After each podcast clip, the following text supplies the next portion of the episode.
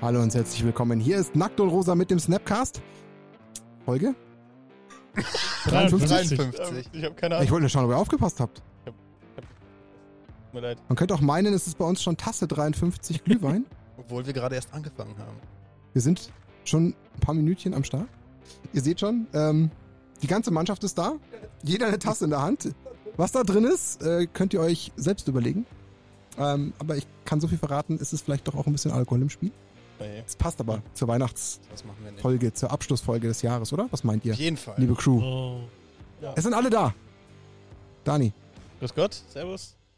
was hast du für ein wunderschönes Rentier. Accessoire auf deinem Kopf? Ich Ein eine Rentier. Rentierschlaf. Maske. Maske. Eine Rentierschlaf. Lorenz. Eine Maske? Lorenz, bevor du in die Richtung abdriftest, das man von dir gar nicht kennt, was hast du für ein Schleifchen auf dem Kopf? Bist unser Geschenk Ja, des Tages? Ich schenke euch heute meine, Ah, meine ist süße schön. Säuse, stimmt. oh, auch okay. Und was schenkst du uns, Max, mit deiner Ich habe eine Schleife? wunderschöne rote Fliege dabei. Für alle die Fans da Schleife, draußen. Fliege. Das ist gut.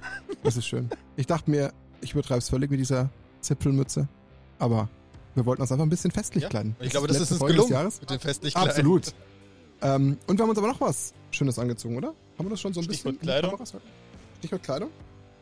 Wir haben da jemanden neuen an unserer Seite. Nicht, dass unsere geliebten äh, Freunde von Ultimate Guard irgendwie ersetzt wurden. Nein, um Gottes Willen. Und ergänzt. Wir, wir dürften ein bisschen erweitern, was uns sehr freut. Ähm, denn auch ein, ein doch, jeder, der so ein bisschen aus dem München Eck kommt, der Kultladen Kicks, hat sich äh, dazu bereit erklärt, uns auch zu unterstützen. Und da werden wir in einer der nächsten Folgen auch äh, eingehen, warum. Da ist ja doch eine Schnittmenge, die vielleicht erstmal ganz komisch wirkt.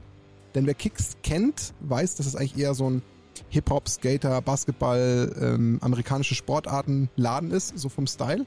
Wo man sich jetzt schon fragen würde, was hat denn das jetzt mit Magic zu tun? Aber da gehen wir drauf ein. Also wartet noch ein bisschen, aber wir haben schon jetzt unsere ähm, Klamotten an, denn ab jetzt ist auch Kicks dabei und wir freuen uns. Deswegen, Dankeschön Kicks.com für die erste Welle, die wir hier haben und den Rest den erzählen wir Welle. dann beim nächsten Mal. Ja, okay, Welle ist ist vielleicht gerade ein bisschen schwierig. Wort. Ist wie damals mit, mit der Welle und so wir bei dem Tsunami, aber ja, Wenn wir jetzt hier mit. Äh, ist egal. Danke, Kicks. Danke. danke. Wir haben es ja dann einfach rausgeschnitten. So. Episode 53. Ähm, ich weiß nicht, wie, wie geht's denn los, Daniel? Weil du hast uns ja auch äh, etwas bisschen überrascht. Müssen wir es am Anfang machen oder geben wir kurz den Leuten erstmal Kontext, worum es geht, damit sie überhaupt wissen, ob sie noch dranbleiben sollen? Achso. Immer. Okay. Ja, la lass, uns, lass uns erstmal mit dem Thema starten und bevor wir Okay. tief reinsteigen, ähm, haben wir ein Weihnachtsgeschenk bekommen. Oh. Das ist schon cool. Also wir haben ein Schon Weihnachtsgeschenk cool. aus der Community bekommen. Wobei, wir sollten es fast eigentlich direkt am Anfang machen. Ja, das kannst du besser entscheiden. Ich Genau. bin auch hyped. Ich will das schon wissen. Aber ich sag zumindest, damit alle Leute noch dranbleiben, warum es sich lohnt, gleich überhaupt noch weiter zu hören, Ja, was wir gleich Weil besprechen. wir es sind. Wir, äh, das sowieso, weil wir wir sind. Aber weil wir heute über das Thema reden, wie man dann am besten bei Limited ähm, spielen sollte, wie man sich am besten im Limited-Format bewegen sollte. Einfach mal so ein paar Tipps geben, falls Leute noch gar keine Ahnung haben. Einfach so ein paar Empfehlungen. Genau. So Quasi. in die Richtung, wie man Limited spielen kann, was für Formate es gibt, etc. Das nur so als kleiner Exkurs. Und jetzt äh, weiß Dani besser, warum wir es jetzt schon direkt am Anfang machen. Ihr Genau. müsst, ihr müsst dazu wissen, der Daniel hat sich tief ins Vorspiel dafür begeben. das kann er gleich gerne Also- nochmal im Detail. Ich weiß nicht, also ich glaube, ich weiß nicht, ob ich das jetzt hier so ausschmücken sollte, aber nicht. Die Kurzfassung. ähm, genau. Nein, nein. Also ich, ich löse erstmal auf, von wem wir es bekommen haben. Also ein sehr treuer Zuhörer ähm, von uns lauscht sehr, sehr fleißig unserem Podcast. Es sind schon einige, das ist das Gute und das Ja. Schöne. Also erstmal lieben Dank an alle, die fleißig lauschen. Wir haben ja auch tatsächlich so eine Zusammenfassung bekommen, die es ja gibt von Spotify. Da sieht man ja wirklich, wie viele treue Zuhörer man hat. Und das macht schon Freut Spaß. mega. Also, Ja. Total. ist schon echt krass. da, Wir kratzen mittlerweile schon fast an einer vierstelligen Zahl an Leuten, die uns einfach immer wieder zuhören. Und das ist echt Am cool. Ende des Tages kann man das schon greifen. oh, das Boah. ist der perfekte, Ist ein- ist- die perfekte Überleitung. Double Feature. Double Was- Feature was kommt jetzt? Otto Kaiser, Double Feature. So, der gute Kirchi Herr Kiel, Ja, ich, hab, ich, hab, ich, ich muss ehrlicherweise sagen, ich hatte Kirchi auf der Rechnung. hat uns ein Phrasenschwein Oh. äh, gekauft. Oh. Das Geile an diesem Oh. Phrasenschwein ist, und zwar hatte das natürlich in Bezug auf am Ende des Tages. Aber ich glaube, wir Mm. können auch die Community ähm, äh, animieren, dass sie vielleicht nochmal drunter kommentieren, bei welchen Sprüchen wir zahlen müssen. Das ist geil. Mm. Und das Coole an diesem Schwein ist, hat jemand zufällig eine Münze parat? Ah. Ariel, du Ariel. Zufall. Ähm, ein bisschen was am Start. Dieses Schwein grunzt nämlich. Ja, dann musst du aber schön in, ins Mikro Warte. reinhalten, komm. Damit das auch funktioniert. das grunzt nicht. Hast du ihn eingeschaltet? Ja. Du, du willst einfach grunzen. Geld aus der Tasche also, ziehen. Also, zu. Das macht der Daniel jetzt, bis es voll ist. Das musst du nochmal zahlen. Äh, normalerweise zeigt es auch hier den, Moment mal. Ich hab's kaputt gemacht, glaube ich. Ja, Warum grunzt es jetzt nicht mehr? Ich hab's zu Hause getestet, es hat gegrunzt. Das Und es zeigt, es zeigt auch hier den, normalerweise den Kontostand vom Schwein an. Hm. Das ist jetzt natürlich mega geil hier live im Podcast. Wir werden, wir werden uns dem annehmen. Tut mir leid, Kirche, wenn ich das Schwein jetzt kaputt gemacht habe. Aber Kirche, die Idee ist geil. Ich Dafür. feier das hart. Ja. großes Du Dankeschön. hast sogar eine Sonnenbrille auf, ne? Also Genau. Nur mal so am Ja. Rande. Er hat es Und eine Fliege übrigens. Genau, also ähm, sein Wunsch war es, dass wir da jedes Mal für unsere beliebten Sprüche wie am Ende des Tages zahlen. Und ähm, dass das dann am, am Ende des Tages an einen guten Zweck Oh, das wird aber eine großzügige Spende. Das wird eine großzügige Spende, weil da geht viel Geld rein. Aber es ist eine schöne, schöne Idee. Also Kirchi, Chapeau, gefällt mir sehr Voll. gut. Ähm, über sowas freuen wir uns doppelt und dreifach, weil das erstens völlig unerwartet kam und sich ja wirklich um einen absolut coolen Zweck handelt. Also schöne Geschichte. Und wenn sich da vielleicht auch jemand beteiligen will, ähm, darf er uns auch gerne, da kann, kümmere ich mich drum zur Not, auch Beträge PayPalen, die wir dann in kleine Münzen da reinschmeißen, damit wir das äh, Ding voll machen. Also wenn da jemand sich beteiligen will, um Gottes Willen, dann machen wir gemeinsam den Betrag Wir groß. können das eigentlich wie beim Doppelpass Ähm, machen dann. Dass, Ja, wir, dass wir dann, wir benennen dann auch die jeweilige Person oder lesen Absolut. auch die Botschaft vor, die dann mit diesen. Da machen wir was. Schönes draus. Da machen wir eine schöne, wohltätige Geschichte draus, die wir ich wieder in die toll. Podcasts reinbasteln und dann auch äh, Community einbeziehen. Kirchi, coole Idee. Schade, dass es nicht grunzt jetzt. Es, Ja, es tut mir jetzt mega leid, schade. dass ich Ja, weiß Kann man nicht, das. Aber der Lorenz repariert während, während dem Podcast. hat er schließlich ein Schweizer Taschenmesser Genau. dabei, wie das normal ist im Podcast, ne? So. Alkohol und Waffen in Kombination ist irgendwie, ist es. Das ist Lorenz Ding. Keine, Ich bin ja froh, dass er, das ist keine Waffe. bin ja froh, dass er bei euch in der Mitte sitzt und nicht bei mir. Das ist ganz schön heute. dann bin ich in sicherer Entfernung. Okay, Ähm, das heißt, wir haben eine Überleitung zu Limited, genau. Dann oder? Also bevor wir alle dicht sind, sollten wir vielleicht noch ein bisschen was erzählen, was Aber machen wir wir jetzt die kurze Geschichte mit Limited oder machen wir die lange Geschichte mit Limited? Also Dan, Dani hat ja zwei, zwei Herangehensweisen an das ganze Thema. wer mich jetzt schon live im Podcast flamen möchte hier.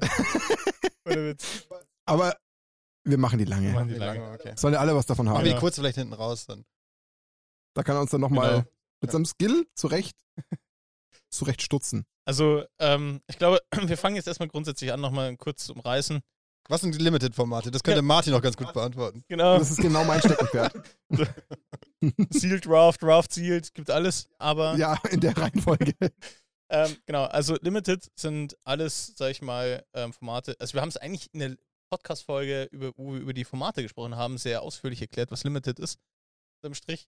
Speziell heute geht es um das Thema Draft. Also das sind eigentlich tatsächlich, wo wir, wo man Booster rumreicht und sich immer eine Karte pickt. Also wenn jemand noch mehr über das Thema Draft an sich hören möchte, sollte sich bei unserer Formatfolge mal reinhören, um mehr Infos zu kriegen. Man kann es auch einigermaßen auf den Sealed übertragen. Oder auf das Sealed oder den Sealed, ich weiß gar nicht, was das Den Sealed. den Sealed Das Ich find's- Sealed Deck. das Sealed Deck. Red Seal. Okay. Das war kam schon fast leicht aggressiv gerade rüber. Der Lorenz. Waffen, Alkohol. Da kommt Aggression raus. Vielleicht sind wir noch zu viert nach der Folge, vielleicht auch weniger. Wir werden es dann sehen. Und War ähm, nur meine, meiner Konzentration geschuldet. genau, also das sollte, also grundsätzlich kann, kann man es auch auf Sealed übertragen, aber ähm, es geht jetzt hauptsächlich um Draft. Man kann noch unterscheiden zwischen Top 3 oder Top 1 Draft, was man vor allem in Arena spielt, mir oft den Premier Draft, was nur um quasi ein Match ist, was man gegeneinander spielt. Da gibt es auch noch ein paar kleinere Unterschiede, wie man draftet, wenn du drei Spiele oder ein Spiel hast. Aber so die Grundzüge, die wir jetzt heute hier durchgehen, um halbwegs mal strukturiert, vernünftig an Draft ranzugehen, ähm, sind eigentlich überall identisch. Beim Sealed ist es dann geht's, kann ich ja natürlich nicht draften. Da geht es dann eher darum, wie baue ich ein Deck, also wie, wie bewerte ich Karten. Und das ist eigentlich so der rote Faden, den wir generell heute haben werden. So, wie bewerte ich eine Karte? Also wonach gehe ich, ob diese Karte gut ist oder nicht gut ist. Und ähm, früher, ihr könnt euch wahrscheinlich daran erinnern, früher hat man gesagt, okay, kostet, kostet zwei Mana und ist eine 2-3, ist eine mega geile Karte. So, einfach vom Trade-off. Mhm. Das ist mittlerweile nicht mehr so der Fall. Hast du es mittlerweile repariert? Ja, es geht. Jetzt dürfte es grunzen. Jetzt. Hast du eine Münze rausgenommen? Nee. Das muss, Ja, muss ich die Max. nächste reinstecken. Ja. Natürlich. Also für einen Wir guten Zweck. noch aus. Silenzio.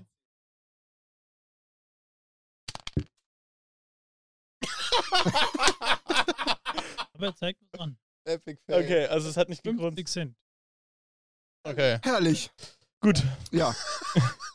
Ihr seht ja, darum machen wir One-Takes, damit alle was Oh davon Mann. haben. Aber Mann. ich kann, vielleicht grunzt es nie wieder, aber es hat vielleicht, ja, also es Vielleicht hat braucht gegrunzt. Liebe. Ja. Oder neue Batterien.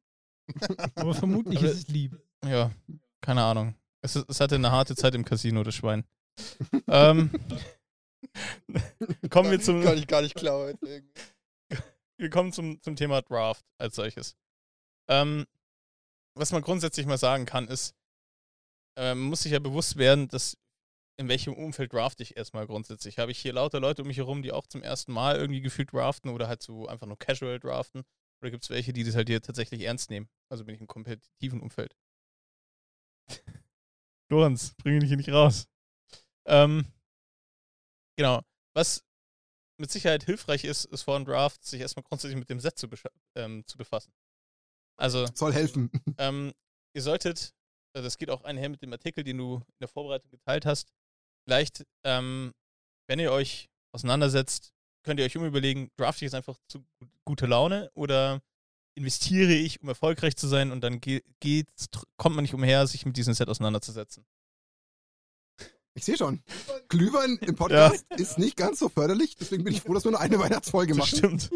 ähm, das heißt, schaut euch die Karten an. Könnt euch, natürlich gibt es Dutzend Dra Draft-Analysen als solches, aber was ganz wichtig ist, ähm, ein, wenn ihr pickt, pickt ihr aus drei Boostern. Das heißt, in der Regel habt ihr so zwei bis drei Rares in eurem, in eurem Draft-Pool, den ihr dann ähm, bastelt.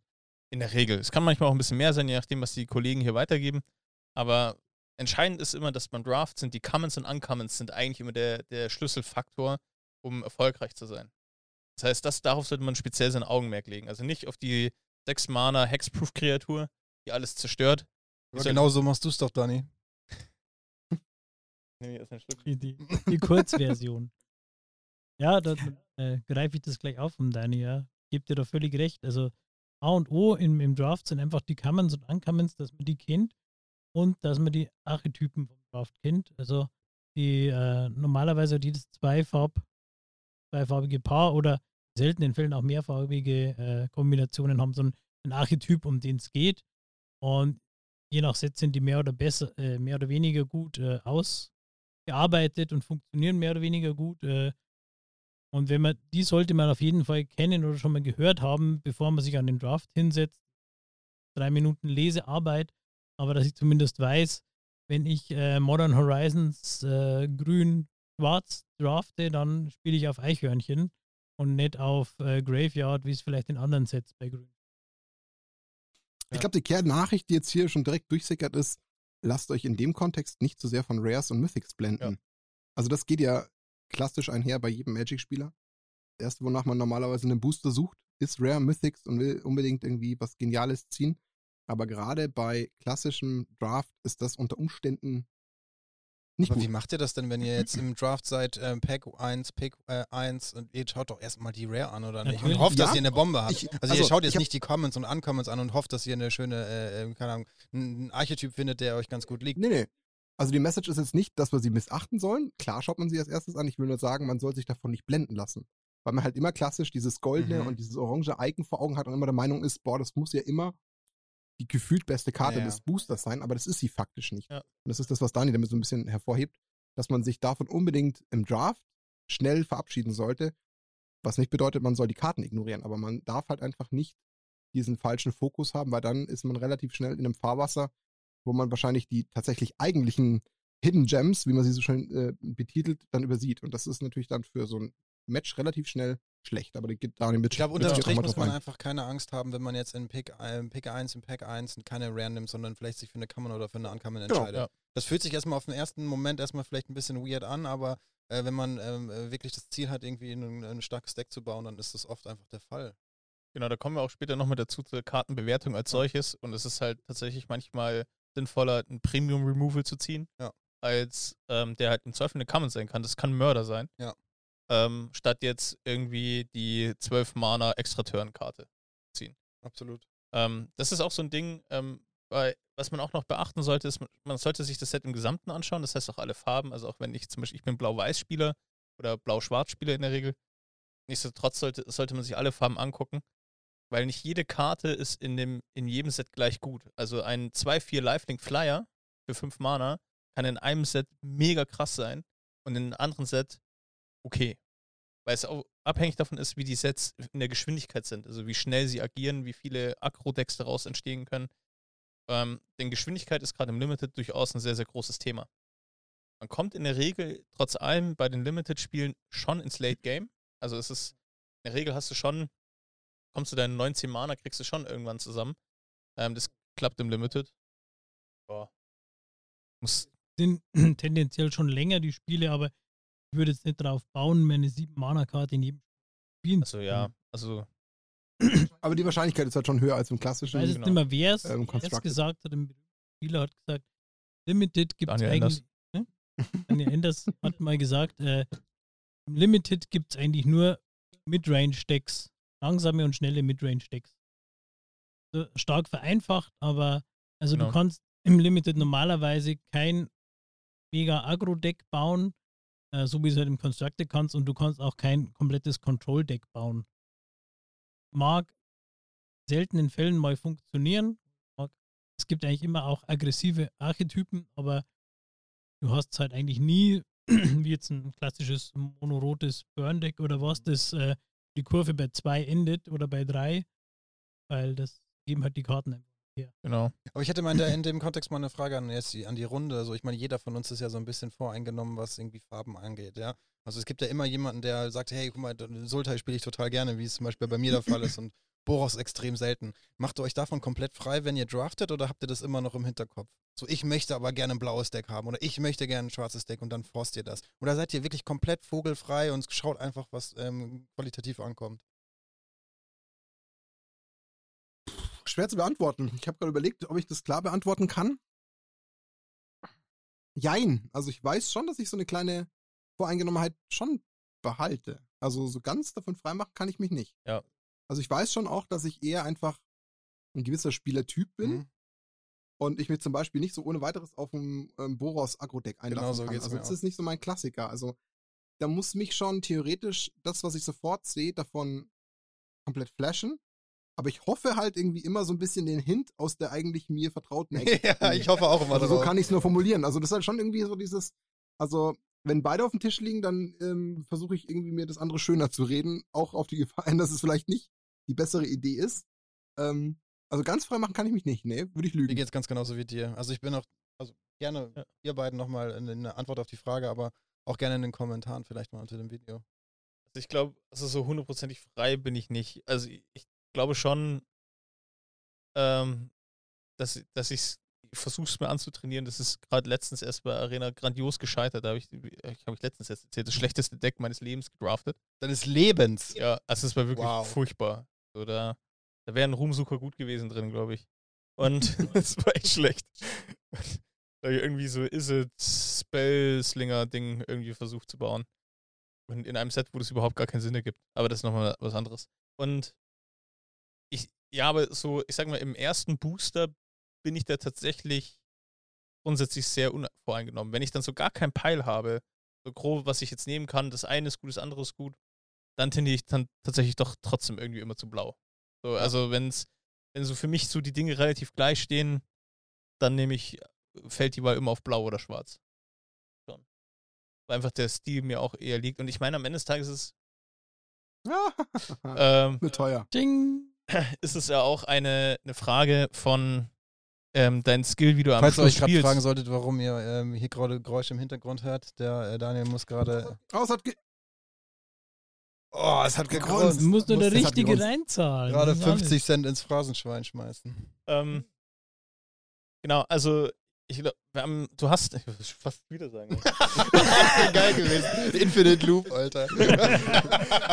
das, ähm, du, du spielst sie auch besser in den, in den Strategien, wo du dich auch zu Hause fühlst. Voll, ja. Also ganz ne- genau, das ist der Punkt. Und da spielst du auch irgendwie klüger oder besser. Deswegen ist es vielleicht auch gar nicht so verkehrt in, im Zweifelfall, aber man sollte trotzdem vom Kopf her sich lösen, ähm, damit und sich in der Vorbereitung alle Farben genau anschauen, um das besser zu bewerten. Ich, ich also mir geht es aber auch so, ich, äh, wie der Martin schon sagt, ich tue mich bei, äh, bei Boros Agro, äh, tue ich mich wahnsinnig schwer. Ich versuche auch immer offen zu bleiben und äh, das zu draften und zu spielen, was halt offen ist, was man prinzipiell auch so machen sollte.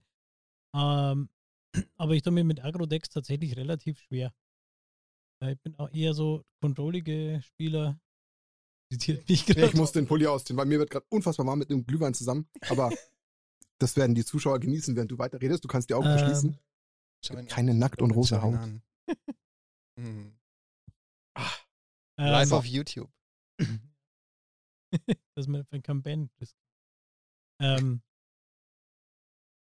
genau, Lorenz ist mega abgelegt. Lorenz ist äh, echt, echt durch. Waffen und Alkohol tun ja einfach nicht gut. irritiert. Äh.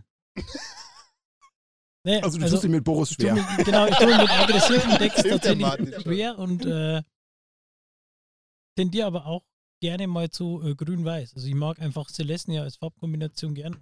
Für mich bist du auch ein das grün-weißer auch, ja. Typ eigentlich. So. Passt schon. Ganz Ja, grün-weiß. Aber Boris hat auch gepasst. So Erzähl dir jetzt nee, nicht, was ich weniger. Archon-Deck mache. Aber Ähm, ich habe es auch oft mal versucht, so bei, bei Arena, wenn es halt so um nichts geht, einfach mal irgendwie, okay, krass, jetzt habe ich eine Boros-Bombe aufgemacht, jetzt zockst du mal Boros.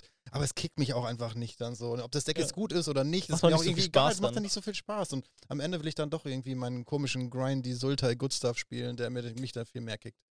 Also ich würde mal sagen, der zweite Take aus der ganzen Thematik ist recht offensichtlich. Versucht, und das ist, glaube ich, die Kunst, ein guter Draftspieler zu sein, euch eben von dem Farbthema freizumachen. Es ist einfach so. Und, und auch da ist wiederum die zweite Aussage auch nochmal mehr reinge eingezahlt, warum er gut ist, weil er sich dann auch auf den Spielstil einstellen Genau. kann. Weil er sich nicht im Kopf irgendwie dagegen querstellt und sich sagt, nein, ich will das eigentlich gar nicht, aber ich muss, aber irgendwie, weil dann matcht das nicht. Und das merkt man auch im Spielen. Das ist ja wie überall, egal wo du im Leben auf sowas triffst, das merkt man immer irgendwie. Wenn man irgendwie eine Sportart macht, weil man glaubt, das ist jetzt irgendwie bei allen anderen cool, aber eigentlich taugt es einem nicht, ja, dann wirst du das nie mit der Passion ausüben können, wie Leute, die halt einfach das fühlen. Und so ist es dann halt auch mit dieser Deck-Archetyp-Situation oder Farbkombination. Deswegen versucht einfach, so gut es euch gelingt, wenn ihr denn möglichst erfolgreich sein wollt, euch davon frei zu machen. Denn, und das werden wir mit Sicherheit gleich auch noch in dem ganzen Kontext von Daniel hören, ähm, es wird auch an späterer Stelle, auch gerade beim Öffnen der verschiedenen Booster und der Reihenfolgen, sowieso nochmal spannend und wichtig rauszufinden, ob man nicht sogar nochmal Farben switcht. Und das Ja. ist, glaube ich, auch nochmal ein Punkt, auf den kommen wir dann auch nochmal zu sprechen. Genau, das auf jeden Fall. Und ihr müsst immer auch dran denken, dass ihr in der Regel casual draftet. Auch am FNM ist casual im, in der Regel. Das heißt, 90% der Leute denken genauso wie wir und schießen sich auf eine Farbe ein. Mhm. Und Und die anderen 10% sind die, die eh immer Genau, gewinnen, weil es halt besser genau, machen. weil die einfach sehen, was offen ist. Und deswegen macht es auch beim Draft-Spielen relativ wenig Sinn, ständig mit derselben Playgroup ähm, Mhm. unterwegs zu sein, weil es dann relativ schnell immer klar ist, wer was draftet und die Farben dann einfach sich so durchrotieren. Ähm, genau. Und was auch noch wichtig ist, pro Set ist es auch unterschiedlich, wie wichtig die einzelnen Booster sind. Ihr müsst ja dran denken, der erste, das erste geht links, das zweite rechts, das nächste links. Das heißt, derjenige, der links steht, kriegt mehr von euch mit, was ihr draftet, als der rechte. Und es ist dann auch nochmal entscheidend, ähm, wie zum Beispiel jetzt ähm, Decks, die gildenbezogen sind, kann es sein, dass das zweite Booster viel, viel wichtiger wird als jetzt das erste.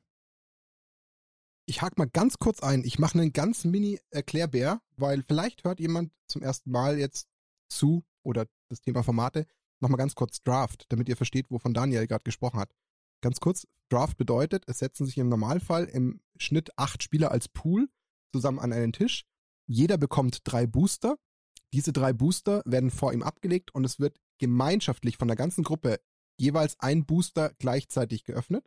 Und dann schaut sich jeweiliger Spieler das von ihm gerade geöffnete Booster an und sucht sich aus diesen 15 Karten eine Karte aus, die er behält, legt diese vor sich verdeckt ab und gibt dann in Runde 1, das heißt im Booster 1, bis das komplett aufgebraucht ist, das, äh, den, den Kartenstapel nach links weiter und bekommt quasi rechts von seinem Nebenmann auch wieder den nächsten Kartenstapel. Und so rotiert dieses Booster quasi 14 Mal, bis alle Karten weg sind. Und dann geht's mit dem nächsten Booster weiter, wo man dann nach rechts rotieren lässt, um bei dem dritten Booster wieder nach links rotieren zu lassen. Also nur mal kurz, damit, falls Leute das wirklich noch gar nicht wissen würden, verstehen, wie das Format so ist. Man sucht sich da dann eben immer wieder aus dem Stapel, den man bekommt, wieder eine Karte raus, aber ihr merkt, es wird ja immer weniger mit der Zeit, weil natürlich die Karten rotieren. Also das nochmal Okay. ganz kurz an der Stelle. Danke. Gerne. Ähm, Die anderen Was, auch, was auch noch so ein, ähm, schon blau. ein Ding ist, was ihr euch anschauen solltet, sind vor allem die Instants und die Combat Tricks, die es gibt in dem Set. Also ähm, einfach mal zu checken, was könnte denn passieren, wenn jetzt, der hat gerade zwei Mana offen, zwei grüne Mana, was könnte da theoretisch kommen, wenn er gerade angreift? Immer Giant Growth. Wenn ein Gegner ein grünes Mana auf hat, immer Giant Growth rechnen. Der ist ungefähr in jedem Set drin. Genau, also sowas gibt es immer, solche Verstärker oder halt in Rot gibt es oft dieses äh, plus 1 plus 0 First Strike und solche Geschichten. Also ähm, das immer auf dem Schirm haben, welche Instant Combat Tricks gibt es und dieses später auch bei der Bewertung sehr, sehr wichtig. Siehst du sowas als Removal, Dani? So ein Ja. plus 3 plus 3 oder ein plus Mhm. äh, 3 plus Mhm. 1 und First Strike oder Total. sowas? Ja, Ich ne? für mich schon ist auch. Schon ein Removal. Also es kommt, es kommt halt drauf an, wie das Deck aufgebaut ist. Es ist halt kein Premium Removal. sowas wie weiß- Destroy Target Creature, Ja. Punkt. Ja. Es ist halt sehr situ, ähm, also eine Karte im Limited wird umso schlechter, desto situativer sie ist. Mhm. Und es ist halt eine situative, weil du brauchst eine Kreatur. Das ist genauso wie diese Grün Removal, die Fight Each Other ähm, sagen. Die sind besser als gar kein Removal. Ich meine, aber ähm, tatsächlich gerade in grünen oder in weißen Decks sind es sehr sinnvolle Sachen, da Combat Tracks zu spielen. Das ist definitiv. Bei Mono Rot macht es im Agro-Deck sicher halt auch Sinn. Um da jetzt vor allem bei plus 3 plus 0 First Strike. Da gab es letztens in einem Set dieses plus 3 plus 2 und First Strike für zwei Mana. Also total irre. Schon gut. Schon ziemlich Ähm, gut, ja. Das sind schon starke rote Removal auch. Ähm, genau, die ähm, Farb- und Farbkombination hatte Lawrence schon erwähnt. Die sind natürlich auch sehr, sehr wichtig in der ganzen, Sa in der ganzen Sache. Ähm, ja, jetzt, wir haben schon viel in unserer Diskussion, Diskussion ähm, ähm, vorweggenommen. Also was auf jeden Fall ist, die, die ersten Picks sind natürlich sehr, sehr entscheidend. Und ähm, also wir, wir haben jetzt quasi jetzt alles aufgeteilt, wir haben uns vorbereitet, wir sind jetzt am Drafttisch und öffnen unser, unser erstes Pack und schauen uns die Karten so durch. Und da ist es in der Regel so, dass wir natürlich sofort auf die Rare schauen, wie wir vorher besprochen haben. Und ähm, die ersten Picks sind eigentlich erstmal verhältnismäßig irrelevant. Also ähm, man pickt sich natürlich die stärksten Karten raus, die man Wobei, so. wobei auch mit einer Einschränkung an der Stelle, vielleicht kommt das denn noch in deinem, in deinem Ja. äh, zweiten Teil von deinem Satz, aber wenn ich so Multicolor-Karten sehe, ähm, äh, als First Pick, das mache ich nie, so gut wie nie. Genau. Ich will mich einfach nicht binden. So Wenn es nicht die Mega-Bombe ist, dann versucht man normalerweise einer Farbe so lang wie möglich zu bleiben, beziehungsweise äh, komplett offen zu bleiben. Wenn Ja. ich eine gute Karte im ersten äh, Booster in Schwarz habe, ich kriege das zweite Booster und die Rare fehlt, aber ich habe eine mega starke weiße Ankommen, dann schaue ich nicht zuerst, ah, finde ich noch eine halbwegs gute schwarze, weil ich schon eine schwarze habe, sondern ich versuche bleiben, die stärkste Karte zu nehmen, weil das eigentlich das, äh, die Königsdisziplin im Draften ist ja das Lesen vom Draft. Mhm. Sehen, was kommt rüber, was kriege ich, kriege ich im äh, dritten oder vierten, fünften Pick noch einen Removal, einen schwarzen von rechts. Dann kann ich sicher davon ausgehen, es wird nicht so viel schwarz gespielt.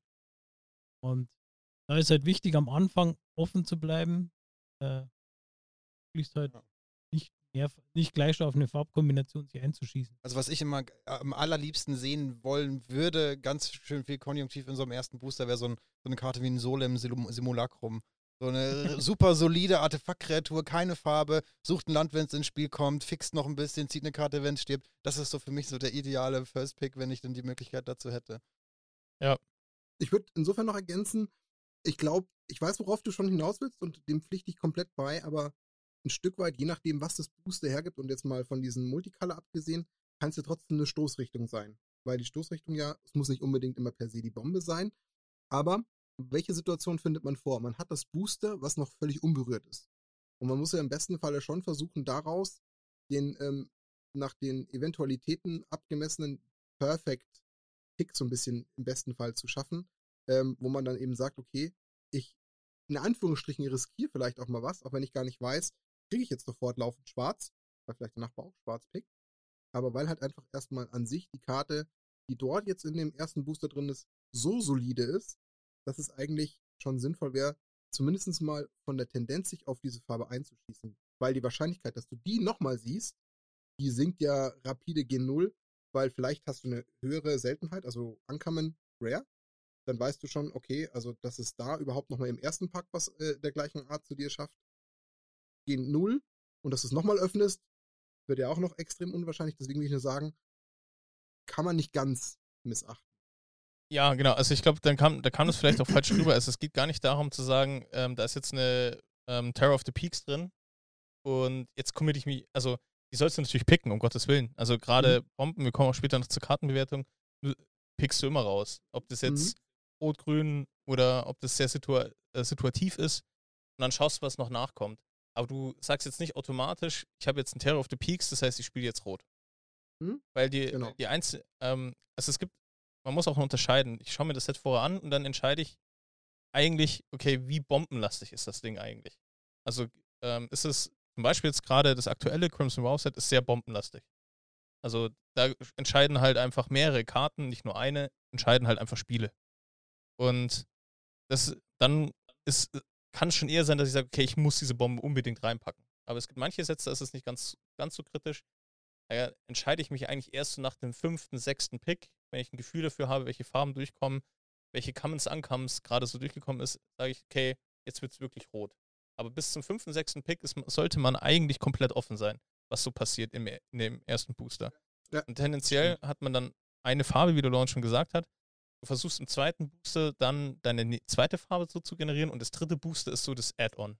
So, was Mhm. da passiert, ist auch so, manchmal so ein bisschen Glück. Ähm, aber im dritten Booster schwenkt man nicht mehr in irgendwelchen Farben um. Außer Ähm. natürlich, du hast das aus irgendwelchen Gründen geschafft, drei Booster einfach. Genau. Das wäre schon krass. Aber das ist, und ähm, da unterscheidet sich auch nochmal so ein bisschen der, der Limited-Spiel, was du schon gesagt hast, so re Reading the Signals. Also, was Mhm. kommt rum, ähm, welche Karten in welcher ähm, Geschwindigkeit. Es gibt auch viele, die notieren sich das, ähm, was aber im Competitive Draft nicht erlaubt ist. Ähm, dass man sich notiert, was da so rumgegeben wurde. Ähm, und ähm, man kann es auch tatsächlich ähm, selber testen. Also wenn man es in seinem eigenen Booster tatsächlich auch eine relativ gute Karte weitergibt, eine weiße, und man hat jetzt zum Beispiel einfach den Terror of the Peaks als ersten Pick genommen, weiß aber, man hat da drei, vier gute blaue drin und einfach nur anhand der Anzahl, die dann wieder durchkommt, einfach nochmal checken, ähm, wie stark wird jetzt blau. Viele spekulieren ja auch darauf, dass eine Karte wheelt. Ne? Und Genau. wenn sie wheelt, also Mhm. wirklich einmal die komplette Runde an einem Tisch macht, dann ist das natürlich erstmal nice für denjenigen, der darauf äh, spekuliert hat.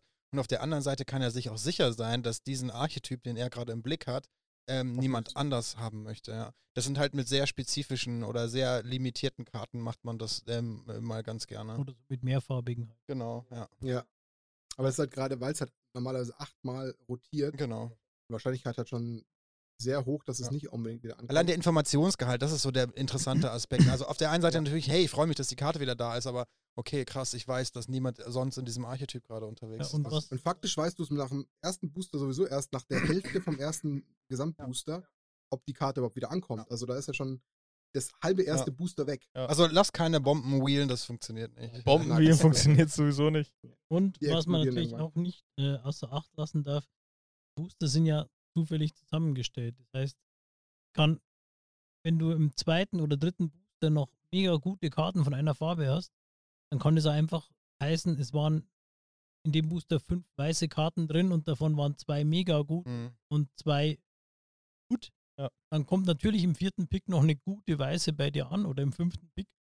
Ähm, also nicht einzelne Booster äh, zu sehr was reininterpretieren, sondern wirklich auf die Gesamttendenz schauen. Du siehst einfach wunderschön aus mit dem Geschenk auf dem Kopf, muss ich echt sagen. Dankeschön. Also mit einem Bierchen in der Hand, ein Geschenk, also da ist ein Anblick, den ich Schweinchen auf dem ein Wir Schweinchen. verlosen heute Was mich Lorenz. massiv interessiert, so Karten, machen wir schon Kartenbewertung Bewertung oder kommt das noch? Ähm, das würde tatsächlich, äh, das Spread-System, ja, würde noch kommen. Ja, dann man- machen wir die Frage gleich, wenn wir dann beim Thema sind. Okay, ähm, Deckbau machen wir danach. Ähm, genau, also wie ist es jetzt so, äh, das haben wir schon erzählt, Commons und Uncommons sind ja so super wichtig. Wie finde ich jetzt heraus, ob jetzt ein Riesenwuchs gut ist oder nicht? Und da sagt man eigentlich, es gibt dieses Spread-System. Also die Reihen, nach der Reihenfolge sollte man eine Ka sollte man picken. Also Ah. ja, Das ist so eine Oh. ganz, ein ganz grober Das Anhalt für eine ganz grobe Anhalt, Faustregel für Anfänger, für Leute, die jetzt nicht viel äh, genau. Aber dafür machen wir es ja auch. genau. Also das ist jetzt Erstmal wirklich nur so eine Tendenz geben. Na, man muss es nur, finde ich, dazu sagen, dass es wirklich ein, eine Handhabe ist für Anfänger, die noch nie oder sehr wenig gedraftet haben, an dem man sich entlanghangeln kann, weil Draft viel, viel komplizierter ist, als dass man es auf ein kein kurzes Das auf jeden Fall. Ding runterbrechen kann, aber Aber dann, dann müsst, um das halt noch das runterzubrechen, äh, müssten wir eigentlich pro Set reingehen, was man, was man draftet und wie man draftet. Und das ist, da wir ja sehr allgemein heute sind, einfach so, wie werde ich einfach grundsätzlich im Limited besser, ähm, gibt es halt diese, sag ich mal, allgemeinen Regeln. Natürlich ist halt natürlich, kann eine Bombe anders sein oder es kann natürlich, macht Sinn, wenn ich schon drei Squirrels habe, dass ich dann vielleicht dieses andere Squirrel eher picke, als jetzt den Removal den ich rausziehe. Obwohl es jetzt von der grundsätzlichen Bewertung vielleicht äh, keine eine situative Karte wäre und dementsprechend nicht wahnsinnig Also- gut. das vorausgeschickt, das äh, du jetzt gleich erläutern wirst, bezieht sich wirklich auf die ersten paar Picks, da kann man das anwenden, ähm, das System, aber spätestens nach einem halben Pack oder nach, spätestens im zweiten, also allerspätestens im zweiten Pack, wenn ich schon so eine Vorstellung habe, in welche Richtung geht mein Deck, muss ich davon komplett abweichen und wirklich sagen, was passt ein Deck unabhängig von den. Aber Lorenz, Ja. jetzt, be jetzt bewertest du ein System, was wir noch gar nicht ähm, irgendwie im Detail angesprochen haben. Ich kenne es ja schon. Ja, lass uns das doch vielleicht erstmal kurz ähm, zum Besten geben, Dani. Beleuchten. Ja. Und dann kann man vielleicht auch ähm, Lorenz ähm, Einwurf besser Genau, wir können ja auch zu den Einzelnen könnt ihr auch ein paar Beispiele nennen oder dann auch eure Meinung sagen, ob das so sinnvoll ist. Das ist ja kein System, was ich mir selber ausgedacht habe. Nicht? Nein. Ähm, Sonst würde, würde es nicht Brad, sondern Dani. genau. Besteht dann nur aus Bomben. Ähm, Removal. Und Lack. Nein, der Dani Oh, ist Mann. wirklich ein guter Äh, Limited-Spieler. Man muss es jetzt auch mal, offi- ich gebe es jetzt offiziell zu, der Dani ist ein guter Limited-Spieler, der, Weil er sehr auch viel noch- Glück hat. der auch noch dazu ein bisschen überdurchschnittlich Glück hat. Aber er würde auch ohne das Glück ein Limited-Spieler. Oh. ja, okay, danke. Das ist, hat er nur wegen dem, wegen dem Ding gesagt, wegen dem Glühwein. ähm, okay, fangen wir an. Das B steht für Bombs. Also, Obviously. Also das sind halt tatsächlich Karten, die halt einfach Spiele entscheiden. Name a Bomb. Terror of the Peaks zum Beispiel. Das ist eine klassische Bombe. Hornet Ähm, Queen. Eine Hornet Queen, stimmt. Eine Hornet Sowas. Queen ist auch gut. und, Ähm, äh, der Everbrook Caretaker. ja, Everbrook Aus dem Everbrook Caretaker aus dem aktuellen Crimson Vow Set. Macht du Äh, gar nicht. 6 Mana, grün, 4-4, hat Hexproof und du legst äh, im Be äh, Beginning of Combat legst du 2-1-1 Marken auf eine Kreatur, eine andere Kreatur von dir. Das ist ein Werwolf, wenn der flippt, Hä, Dani, dann das ist doch der, eben- den du gezockt hast im, im, im, im Pre-Release, oder? dann, Ja. wenn, wenn der flippt, dann legst du zu Beginn vom. Combat auf alle deine Kreaturen 2-1-1 Marken und alle Kreaturen von dir haben Hexproof. Also dein Gegner kann nichts mehr gegen dein Board machen, er kann nichts mehr gegen deine Kreaturen machen, weil sie unglaublich schnell, unglaublich groß werden. Und egal, was dein Gegner vorher gemacht hat in den ersten fünf Zügen vom Spiel, es ist völlig irrelevant, weil wenn du diese Karte spielst und er, sie nicht, und er kann sie nicht immer mehr kaputt machen, also wenn er sie nicht countert, dann ist das Spiel vorbei. Ja. Zu broken fürs, für, fürs Limit. Yes. Genau, es gibt, da gibt es so, so tatsächlich einfach so ein paar Karten, die es kaputt machen. Was ist Martin, was ist Martin? deine Bombe? ja. Was fällt dir als erstes ein? Sag mir deine Bombe. Gegen welche Bomben von, von mir hast du denn bereits verloren? Ich habe mir den Namen ehrlich gesagt gar nicht gemerkt. Ähm, war schwarz beim Mystery Booster Draft. A Bringer of the Black Dawn.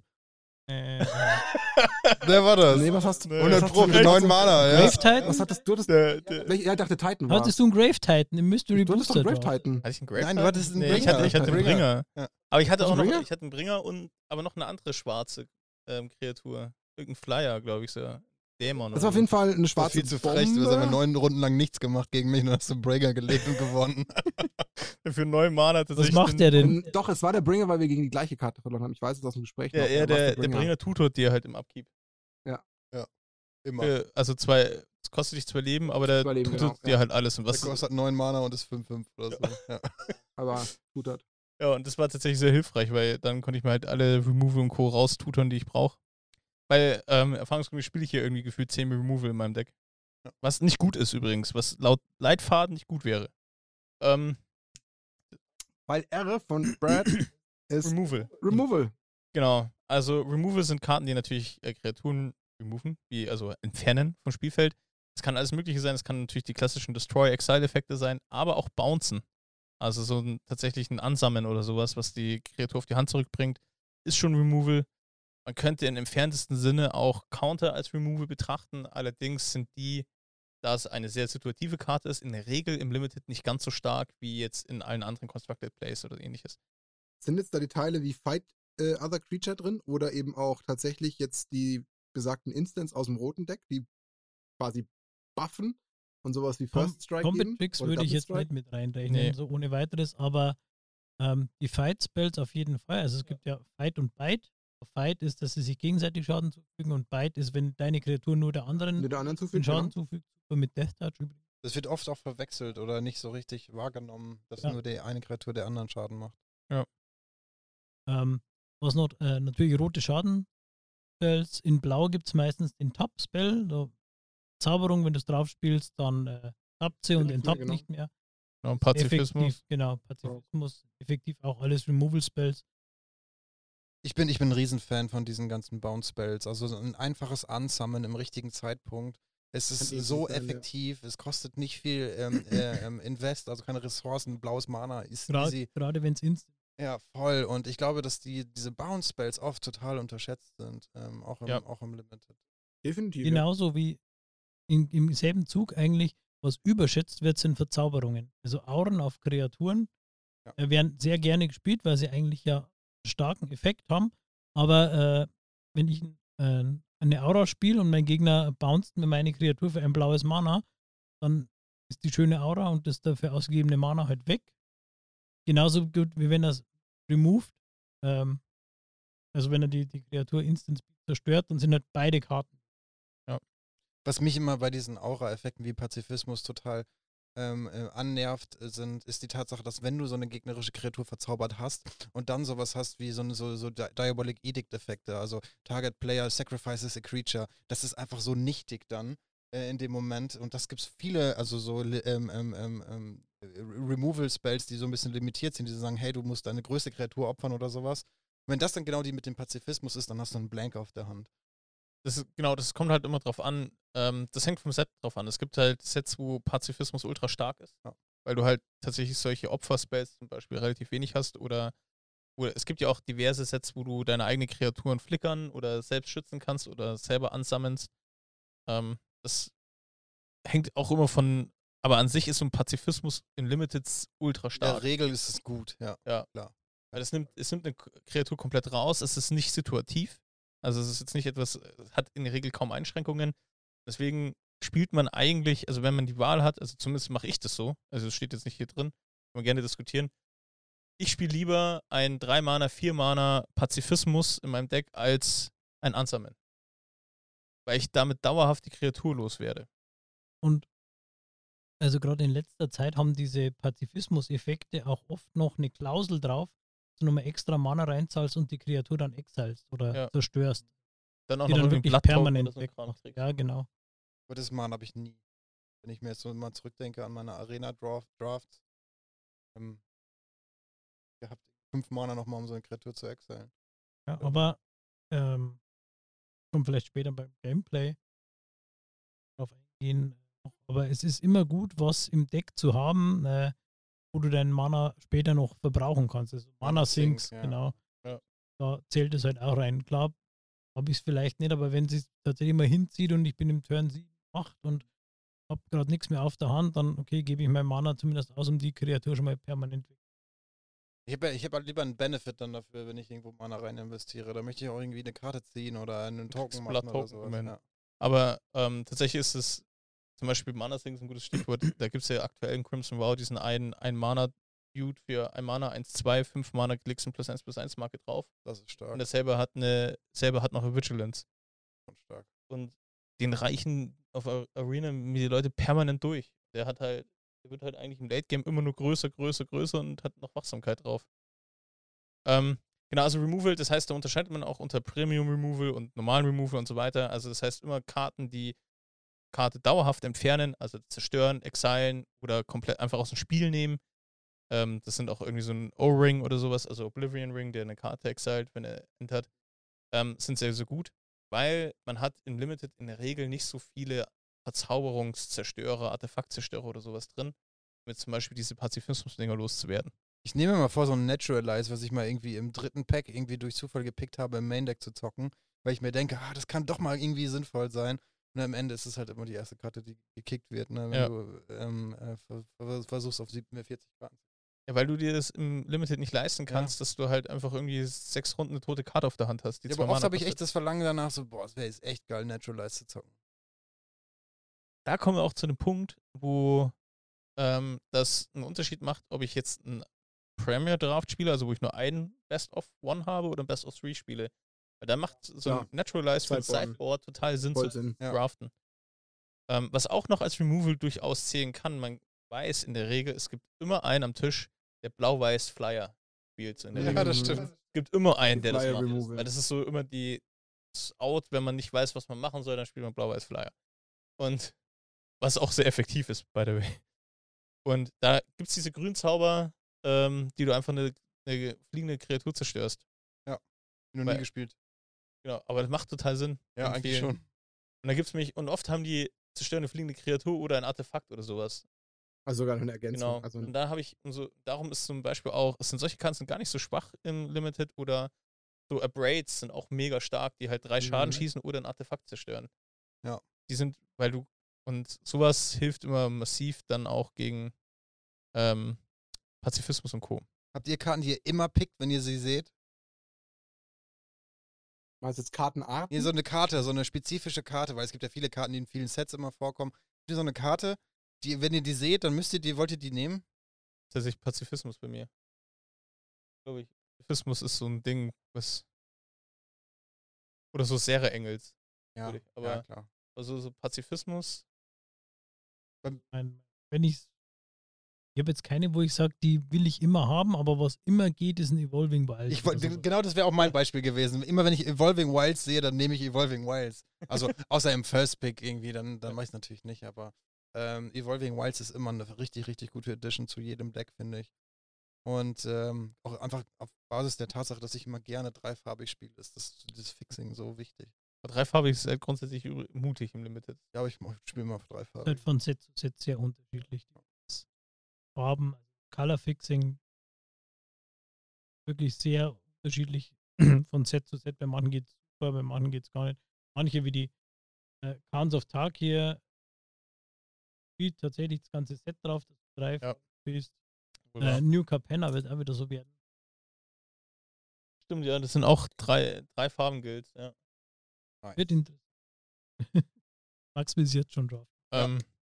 Ich stecke mir schon mal den ein oder andere Evolving Wilds in meinen, äh, in meinen Ärmel und dann geht es los. boah, wenn wir, wenn wir Yuka Penner draften, dann müssen wir alle so diese Nadelstreifenanzüge anziehen und so und so Gangsterhüte aufsetzen. Boah, so, einen- so einen weißen, so einen Schlapphut hätte ich gerne. Ja. Das wäre geil. Aber da ist ja der Martin raus. Absolut. Ähm, Gar keine Schlappen. wir kommen, machen wir mal weiter in der. In, Anzüge. Sagt der Typ mit dem Nikolaus-Mützchen auf. ähm, Evasion ist quasi der, das E, Brad. Da geht es tatsächlich um Kreaturen. Also grundsätzlich muss man dazu sagen, Limited ist ein kreaturenlastiges Ding. Also du gewinnst über Kreaturen. Das wäre noch eine Anschlussfrage, die ich jetzt eigentlich zum Thema Removal hätte. Gibt es da auch eine kleine Empfehlung, was man so removal-seitig in etwa von der Range picken sollte? Glück. viel schwer. meinst du? Ja, Ja. weil du hast ja auch gerade schon so von dir aus auch ein ähm, bisschen, ein paar Minuten vorher gesagt, von wegen, zu viel ist auch nicht gut. Ja. Ähm, Es kommt stark darauf an, natürlich, Ich mein, was klar. du kriegst. Äh, Absolut. also, wenn ich sieben Mörder krieg, äh, dann spiele ich sieben Mörder in meinem schwarzen Deck, weil es einfach unfassbar gut ist. Aber es gibt ja normalerweise in den Sets immer, sagen wir mal, drei schwarze äh, Killspells. Es gibt den sehr guten, der meistens Ankamen ist, der dann zwei bis drei Mana kostet. Es gibt dann den Ankamen, der drei bis vier Mana kostet, und, äh, den Kamen. Mana Und es gibt den sechs Mana Kamen, äh, Ja. zerstörende Kreatur kriegt einen Mini-Benefit dafür. Ja. Den spiele ich natürlich vielleicht einen, wenn es geht. Äh, Wenn du keine andere Wahl hast. genau. Aber Da gab es in Zendika zum Beispiel dieses eine Artefakt, was ein Mana kostet und für fünf Mana opfern und schießt fünf Schaden oder sowas. Das Mhm. ist auch ein Removal. Aber das ist halt teuer, das spielt jetzt nicht zwingend. Ähm, ich, es ist tatsächlich, ich glaube so ähm, vier, fünf wäre schon cool, wenn man die hat. Dann ist man eigentlich ganz gut aufgestellt. Ich übertreibe es gerne und gehe tatsächlich mal teilweise bis auf die 10 hoch, wenn ich gute Removal gezogen habe. Ja. Und habe dann tatsächlich im Nachgang aber auch ein bisschen Probleme, die Kreaturenanzahl zu kriegen. Aber er gewinnt trotzdem, falls ihr euch das fragen solltet da draußen. Das ist kein Ding für Dani. Ey, das ist so krass. Ein bin ich Allrounder. habe jetzt gerade mal zwei Limited-Spieltage gewonnen. Und die Sealed Events lassen wir einfach weg. Ja. Ey, das letzte hier, ähm, Crimson Wow, war ich schlecht unterwegs. Wir sind nur. Zweiter geworden. Weiß ich gar nicht. Vierter, fünfter, sowas?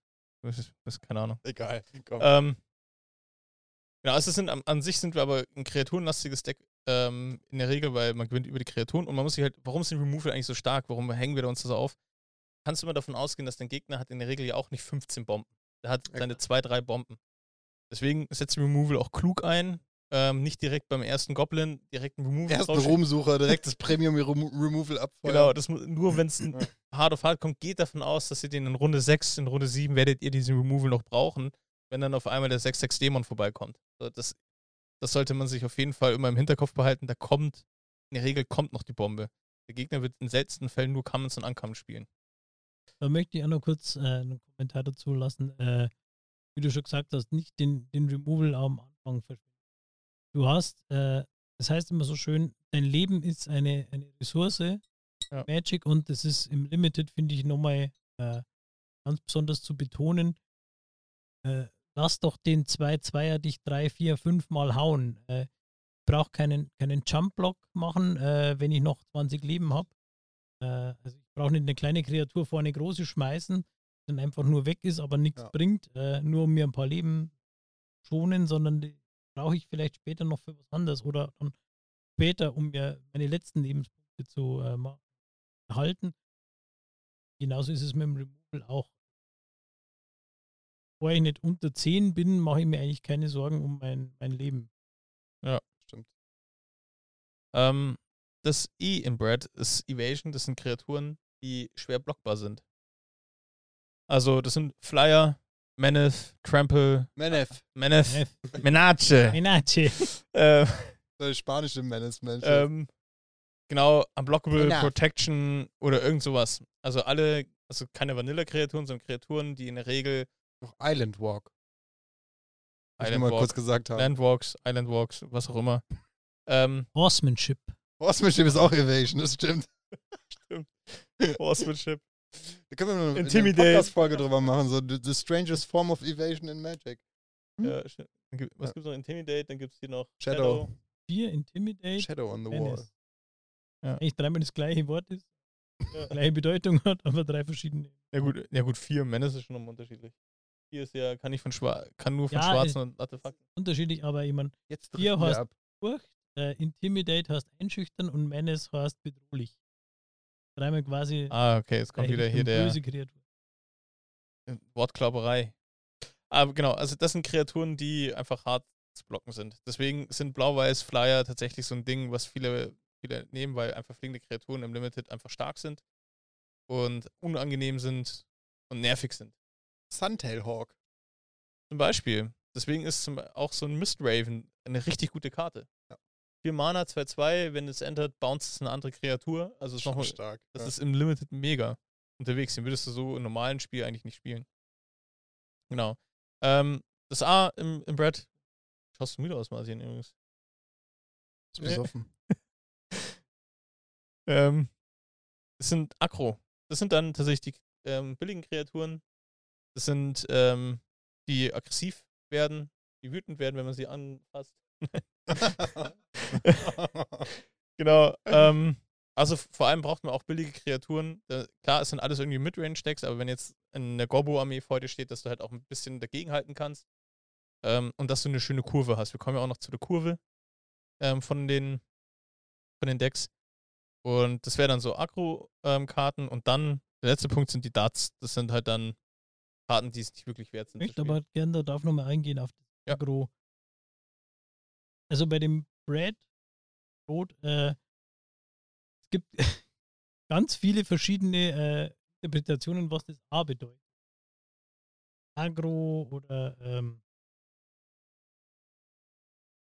so, die, die, was diese einzelnen Buchstaben bedeuten. Und gerade im vierten Punkt ist es halt so, ja, das ist schon das vorletzte und aber in dem Zusammenhang, du gesagt hast, günstige Kreaturen.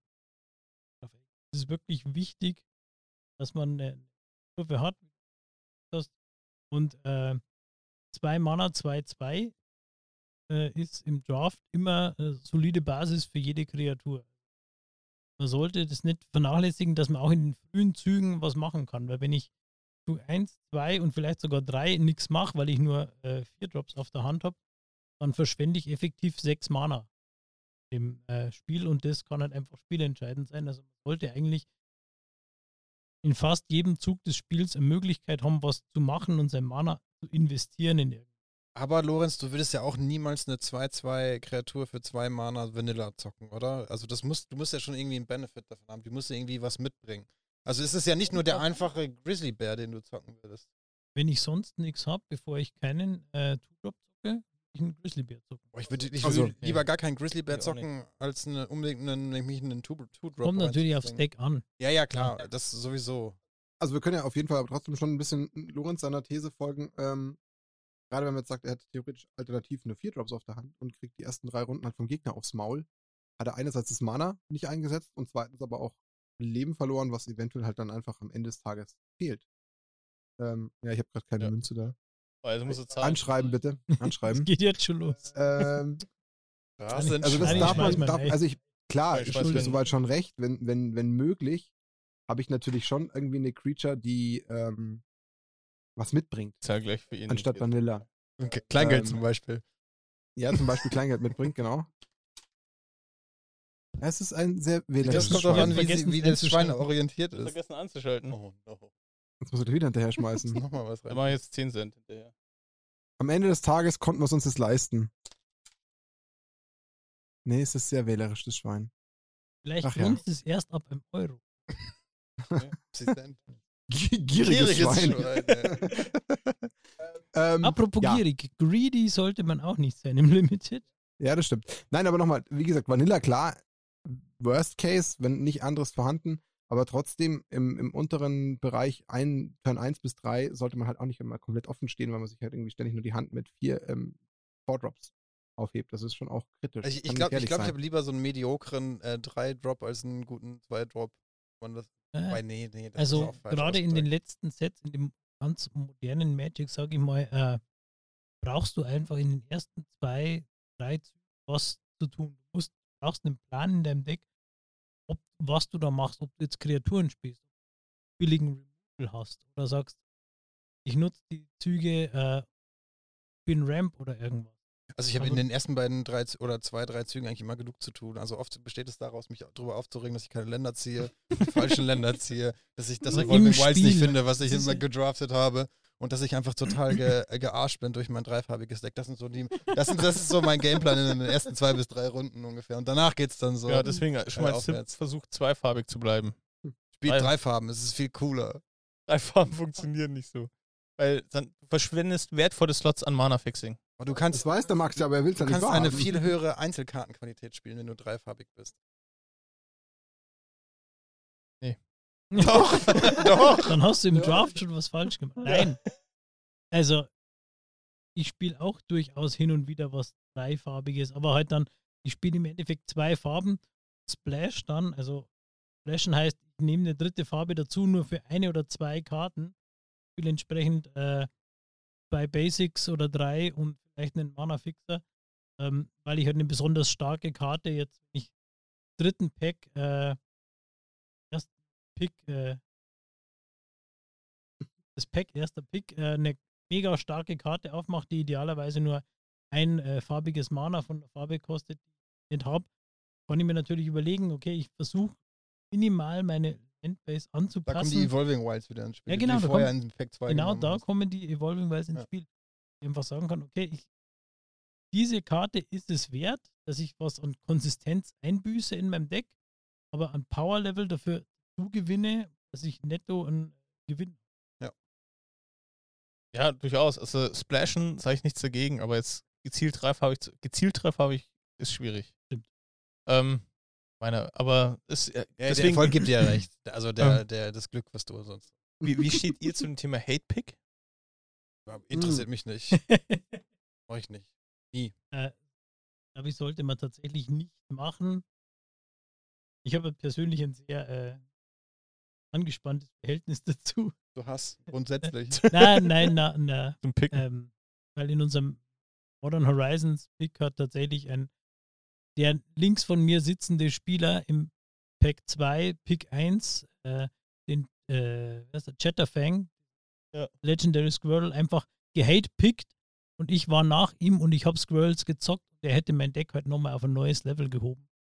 Und das ärgert mich noch ein bisschen. Ich verstehe es voll. Es war die richtige Entscheidung für ihn. Äh, Aber also hat er in- die Karte genommen, weil er sie spielen wollte? Nein, er wollte sie nicht spielen, aber er wusste, die ist Ja. dermaßen stark. Er, er möchte die nicht weitergeben.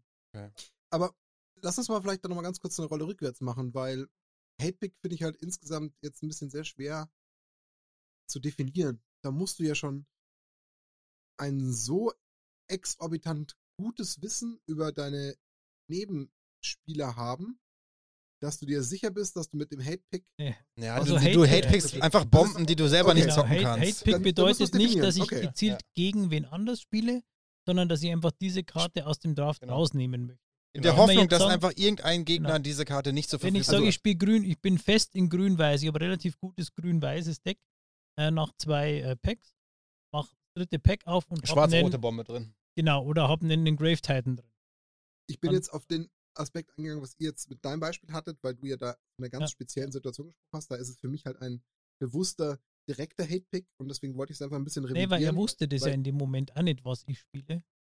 Aber, ja, Ja. stimmt. Aber aber es geht in die Richtung, ich möchte eine Karte aus dem Entschärfen. anderen wegnehmen. Ich möchte einfach sicherstellen, dass kein anderer diese Karte spielt, auch wenn ich sie selber nicht spiele. Ist, glaube ich, auch, also muss man vielleicht ein bisschen in Relation setzen. Ähm, auch wenn da so ein bisschen theoretisch natürlich der Gleichgerechtigkeitssinn in einem vielleicht, äh, ja, sich, sich die, die Wortmeldung macht in einem äh, innerlich und sagt, muss das jetzt sein? Am Ende des Tages. Aha, das äh, Phrasenschwein, das ei, ei, meldet ei. sich schon wieder. Ähm, Hm, ist echt blöd, Kirchi, aber danke, du hast dir recht. Also ich habe nur noch Ähm, Euros hier. Zum ja. Schluss, zum Schluss äh, ist es dann so, Du musst du zahlen ähm, für den Martin. Das Nein, weil ich jetzt gerade kein Kleingeld da habe. Also, zum Schluss ist es ja dann so, dass man sagen kann, es ist ja auch sehr, sehr stark davon abhängig, was das Pack als solches denn überhaupt zu bieten hat. Weil wenn es für mich gar keine richtige lukrative Alternative hätte, dann ist es definitiv ein probates Mittel. Ja. Weil es gibt ja im Endeffekt nur, stärke ich mich massiv oder schwäche ich die anderen so, dass es mich auch wiederum ein Stück weit schützt. Ich würde es auf jeden Fall Anfängern nicht empfehlen, das zu machen. Ne, Anfänger vielleicht nicht, genau. Weil- Ich finde, in einem Casual-Umfeld gehört sich das einfach gar nicht. Wenn es jetzt wirklich so super kompetitiv ist und es um nackt und rosa Liga-Punkte geht, dann, I don't know, vielleicht in so einem, in so einem Edge-Case. Du würdest irgendwo. sagen, im Casual. äh, Ey, warum? Soll doch jeder Spaß haben. Wa- Warum soll ich denn was Aber wenn wegnehmen, ich- wenn damit ich jemand wenn was anderes nicht hat? Finde ich total kacke. Also grundsätzlich spielt man ja doch, um zu gewinnen. Jetzt vielleicht oute ich mich und krieg voll den, die Hasskommentare jetzt, aber man spielt ja grundsätzlich Magic, um zu gewinnen. Ja, ja, schon, klar, keine Frage. Aber wenn ich jetzt im Pack 3 dann tatsächlich diesen Grave Titan aufmache und ich brauche den überhaupt nicht, denke und ich ist jetzt so, gut, ich habe jetzt sonst keine andere großartige Remove-Karte, die mir helfen könnte, dann pick ich den und denke mir, okay, dann ist es aus dem Pool raus und Weiß Oh. ich nicht, in so einem Casual-Umfeld, wenn es jetzt heißt, ja, Martin feiert Geburtstag und wir ähm, trinken zwei Bier und spielen einen Draft, warum soll ich das machen? Macht überhaupt gar keinen Sinn für mich. Warum soll ich das rausnehmen? Soll der, der anders ein- ein- eine Freude dran haben? Also, Aber zeigt ja wunderbar die Kontroverse. Ja. Also eigentlich zeigt es das gerade wunderbar das Beispiel, dass es ja wirklich beide, beide Pendel gibt. Der eine Ja. sagt, also gar nicht, gar nicht und der andere sagt, Also ich- also ich hänge okay. auch zwischendrin. verstehe dein Argument, aber ich bin eher auf deiner Seite. Also wenn ich zock in dem Moment, klar, es ist ein Geburtstagsdraft ist oder was, klar will ich, dass jeder Spaß hat, aber ich will auch trotzdem bisschen gewinnen. Trotzdem also, gewinnen. Ich Ja, will allen ja, zeigen, nee, ich- Du, du schaust ja auch, dass du ein möglichst starkes Deck baust, Max. Ja, Ja, ja, klar, aber ja nicht auch auf die Kosten der anderen. Es ist halt genau Ja, dieses, doch, äh, in dem Moment, wo du jetzt den stärkeren Removal pickst, willst du ja auch stärker sein mit deinem Deck. Ja, ja, aber das ist noch was anderes, wenn ich einen starken Removal picke oder wenn ich mich bewusst für eine Karte entscheide, die ich definitiv nicht spielen werde und damit sie wer anders nicht hat. Ich glaube, das sind, für mich sind das zwei ganz äh, unterschiedliche Paar Schuhe. äh, zum, Be- zum Beispiel jetzt in dem Fall, also es- die, deine Meinung sei dir gegönnt. Ja, um ja, deine Eure auch. äh, so. aber ähm, mehr, Round, one, fight! Aber zum Beispiel jetzt bei Schwarz, wir merken dann, der, es wird schwarz gespielt. Ich weiß, es gibt an diesem Tisch einen Schwarzspieler. es gibt immer einen Schwarzspieler. ja, Ja. und dann, warum, und ich brauche aus diesem Booster nicht wahnsinnig viel, was relevant ist, was mein Deck wahnsinnig verändern würde, dann denke ich mir, ich geh, bin auch davon ausgegangen, jeder andere würde den auch einfach picken. In dem Ja, Fall, damit aber- er nicht bei mir landet. Aber das ist genau der Punkt, äh, muss sich da schon bewusst machen, ist in diesem Pack etwas drin, das mein Deck besser machen würde Genau. und äh, das halt in Relation setzen zu dem, irgendwer anders Der spielt Preis, die den Bombe. du zahlst, Genau. ist Ja, der Ja. Punkt. Ja, Der gerade, Preis, ne? den ich zahle, ist eben, Ja. wenn eine gute andere Karte, eine Karte, wo ich sage, ich werde die auf zu 100% in meinem Deck spielen, auch wenn es eine Kamen ist oder eine Ankamen. Ja. Äh, Aber sie passt zur Deckstrategie. Das ist durchaus, also ich finde die, Aber die Karte, die in mein Deck wandert, hat ein deutlich höheres Gewicht als die Karte, die ich aus dem Draft rausnehme. Ja, weil good point, Lorenz. Vielleicht äh, hat derjenige, ich auch gar nicht der die den. pickt, genau, vielleicht spiele ich nicht gegen den, vielleicht hat derjenige, der die pickt, bockschlechtes Deck, ähm, das dann die Anima rausreißt, die Bombe. Und muss, Also ein bisschen, es ist so kontrovers, dieses setzen, weil- ganze. Genau. Richtig. Also ich würde schon sagen, also du, du bist mit deiner Taktik, bist du schon auch in der Richtung, in der ich mich selbst auch bewegen würde. Aber ich gebe insofern also ihr hasst mich nicht recht. dafür. Nein, Nein, um Gottes. Willen. Ich finde es völlig legitim. Also ganz im Ernst, Max. ich bin da voll ich nur ein bisschen dir. kacke. Aber ich habe eine Frage an dich, Max. Ganz kurz noch. Evolving Wilds ist die Nein, du- Antwort. Okay. Du, du du hast einen Booster. Du spielst blau-weiß, Flyer. Ja. Und es kommt der Grave Titan vorbei. Und in dem, in dem dritten Pack, also du hast es komplett aufgemacht, ist noch ist dein sechstes Ansammeln. Würdest du das Ansammeln nehmen und nicht den Grave Titan? Ich würde dann einfach den Grave Titan nehmen und, äh, und, und Esper äh, spielen. Dann Weil würde ich ja vorher genug. Ja. Evolving Wilds gesammelt habe. Ja, das ist ja, gar kein Problem gleich, für mich. Da aber gleich eine Anmerkung äh, zum Thema Splashen, weil du es gerade sagst, der Grave Titan kostet zwei schwarze Mana. schwarz. Naja, Also das, das ist Karten- relativ sch schlecht. äh, Muss, das muss man ganz deutlich sagen, weil wir machen es ja ein bisschen auch für die nicht erfahr so erfahrenen Spieler. Karten mit zwei farbigen Manas kann man fast nicht splashen. Also Ja. man spielt grün und hat viele äh, Viecher, Evolving die Wilds. Evolving Wilds natürlich, Genau. erstmal die Base Evolving Wilds oder man hat grüne Viecher, die halt Any, äh, any Color machen, Mana machen. Aber sonst wird es, also ab dem zweiten farbigen Pip wird es eigentlich extrem schwer, Karten zu splashen. Aber alles, was ein, ein, äh, ein einfarbiges Mana und x äh, farblose kostet, kann man. So, der Absprungpunkt war, macht man überhaupt einen Hate-Pick? Genau. Also, Fazit ist, Keine Ahnung. jeder muss ein Stück weit jetzt, wenn es um die, um die moralische Frage geht, muss er sich selbst beantworten. dann ist die Antwort Ähm, nein. Okay, lass Das mal. kann jeder selber machen, wie er meint. Ich bin aber auf jeden Fall bei dir, Dani. Vor allem, glaube ich, gerade für absolute Limited-Neulinge ist es wahrscheinlich auch insgesamt immer ein bisschen schwer, so die absolute Bombe zu erkennen. Also ich glaube, da muss man ja auch ein bisschen Erfahrung Oh, warte mal, das ist ein guter. Punkt. Sorry, Martin, mach einen Ja, Satz ja, zu nee. Aber ähm, was mir dazu noch einfällt mit dem Bombe erkennen und so, es gibt ja oft Karten, die man kennt aus einem anderen Umfeld, sei es, jetzt, man hat einen Kumpel beim Modern Zocken über die Schulter geschaut oder man hat mal irgendwie mit seinem Bruder eine Runde Legacy gespielt oder whatever. Da gibt es halt viele Rares, die man so kennt, die man oft sieht, wo man denkt, so, boah, krass, ein Stifle oder sowas. Oder sei es ein, ein schönes Beispiel ist ein ähm, äh, Death Shadow zum Beispiel, wenn es total starkes Deck im Modern oder im Legacy ist, die im Limited aber keinerlei Belang haben. Null. Einfach so null. Ja, Ja, auch zum Beispiel äh, ein Ulamog. Ulamog, ja, Der auch ein schönes der- Beispiel. Äh, kostet? Denn? Nein, Elf. das, Ahnung, Elf, ähm, der genau. Eldrasis kennt nur Daniel Äh, sicher. die, die Limited-Spiele, die bis 11 Mana hochgehen, man muss sich äh, bedenken, du spielst 17 Länder, das heißt, du musst ungefähr zwei Drittel deines Decks durch haben, um überhaupt so viele Länder zu haben. Also Karten mit Kosten von 8 Mana und aufwärts sind nur noch sehr, sehr, sehr, sehr, sehr grenzwertig Ja. spielbar. Also das geht vielleicht noch für sowas wie ähm, im 21 war Ugin drin, also eine Karte wirklich, die, wenn die liegt, der Ugin, wenn der liegt, dann hast du dieses Spiel gewonnen im Limited Dann in- de in- facto. in- äh, weil du ja. einfach am Anfang alles exilst und dann dem Gegner jede Runde drei Schaden schießt. Ähm, Da geht's dann schnell. Genau, aber das ist, da ist dann wirklich acht Mana, wo man sagen, oder wie würdest du das sehen? Acht Mana ist wirklich so die Schmerzgrenze absolut und dann muss die Karte das Spiel beenden. Weil so, der Unterschied. teurer die Karte, desto stärker muss der Impact auf dem Spielfeld sein. Und eigentlich alles, was ja, was 7, 8 Mana kostet, muss schon echt spielentscheidend sein, wenn es entert. Ähm, Aber damit dann nochmal kurz diesen einen Punkt abgehakt. Deswegen vielleicht für Neulinge schwer, weil so die Bombe richtig erkennen und richtig einordnen vor allem auch, und da glaube ich, gehört dann auch noch die zweite Komponente dazu, man muss ja schon auch irgendwo ein Stück weit das Ganze, was am, am Tisch rumgewandert ist, ja auch Verhältnis setzen und mitlesen können. Deswegen glaube ich, ist es gerade sehr, sehr schwer, da als Neuling vielleicht mit einem Hate-Pick aktiv zu werden. Ich glaube, da ist es besser, wenn man erstmal über mehrere Drafts hinweg Erfahrungen sammelt, Mhm. um dann irgendwie mit diesen Eindrücken vielleicht mal so eine Aktion zu fahren. Ich glaube, wertvoller ist es, wenn man sich erstmal versucht, mit diesen verschiedenen Draft-Erfahrungen, die man so sammelt, überhaupt erstmal eine Substanz für sich aufzubauen, dass man sagt, ich habe jetzt gelernt, die richtige Mana-Kurve zu spielen, die richtige Farbmischung zu haben, die richtige Mischung aus Kreaturen und Removal so ein bisschen zu identifizieren. Das ist, glaube ich, so der Anfang, mit dem sich jeder auseinandersetzen sollte. Und wenn er das auf ein solides Level gebracht hat, dann kann er, glaube ich, da in diesen Next-Level-Shit rein, zu sagen, ich Ja. kann vielleicht auch mal einen gezielten Hate-Pick machen und eine Bombe identifizieren, von der ich glaube, wenn ich die jetzt rausnehme, dann habe ich einen großen Mehrwert auch für mich selbst. Ja, definitiv.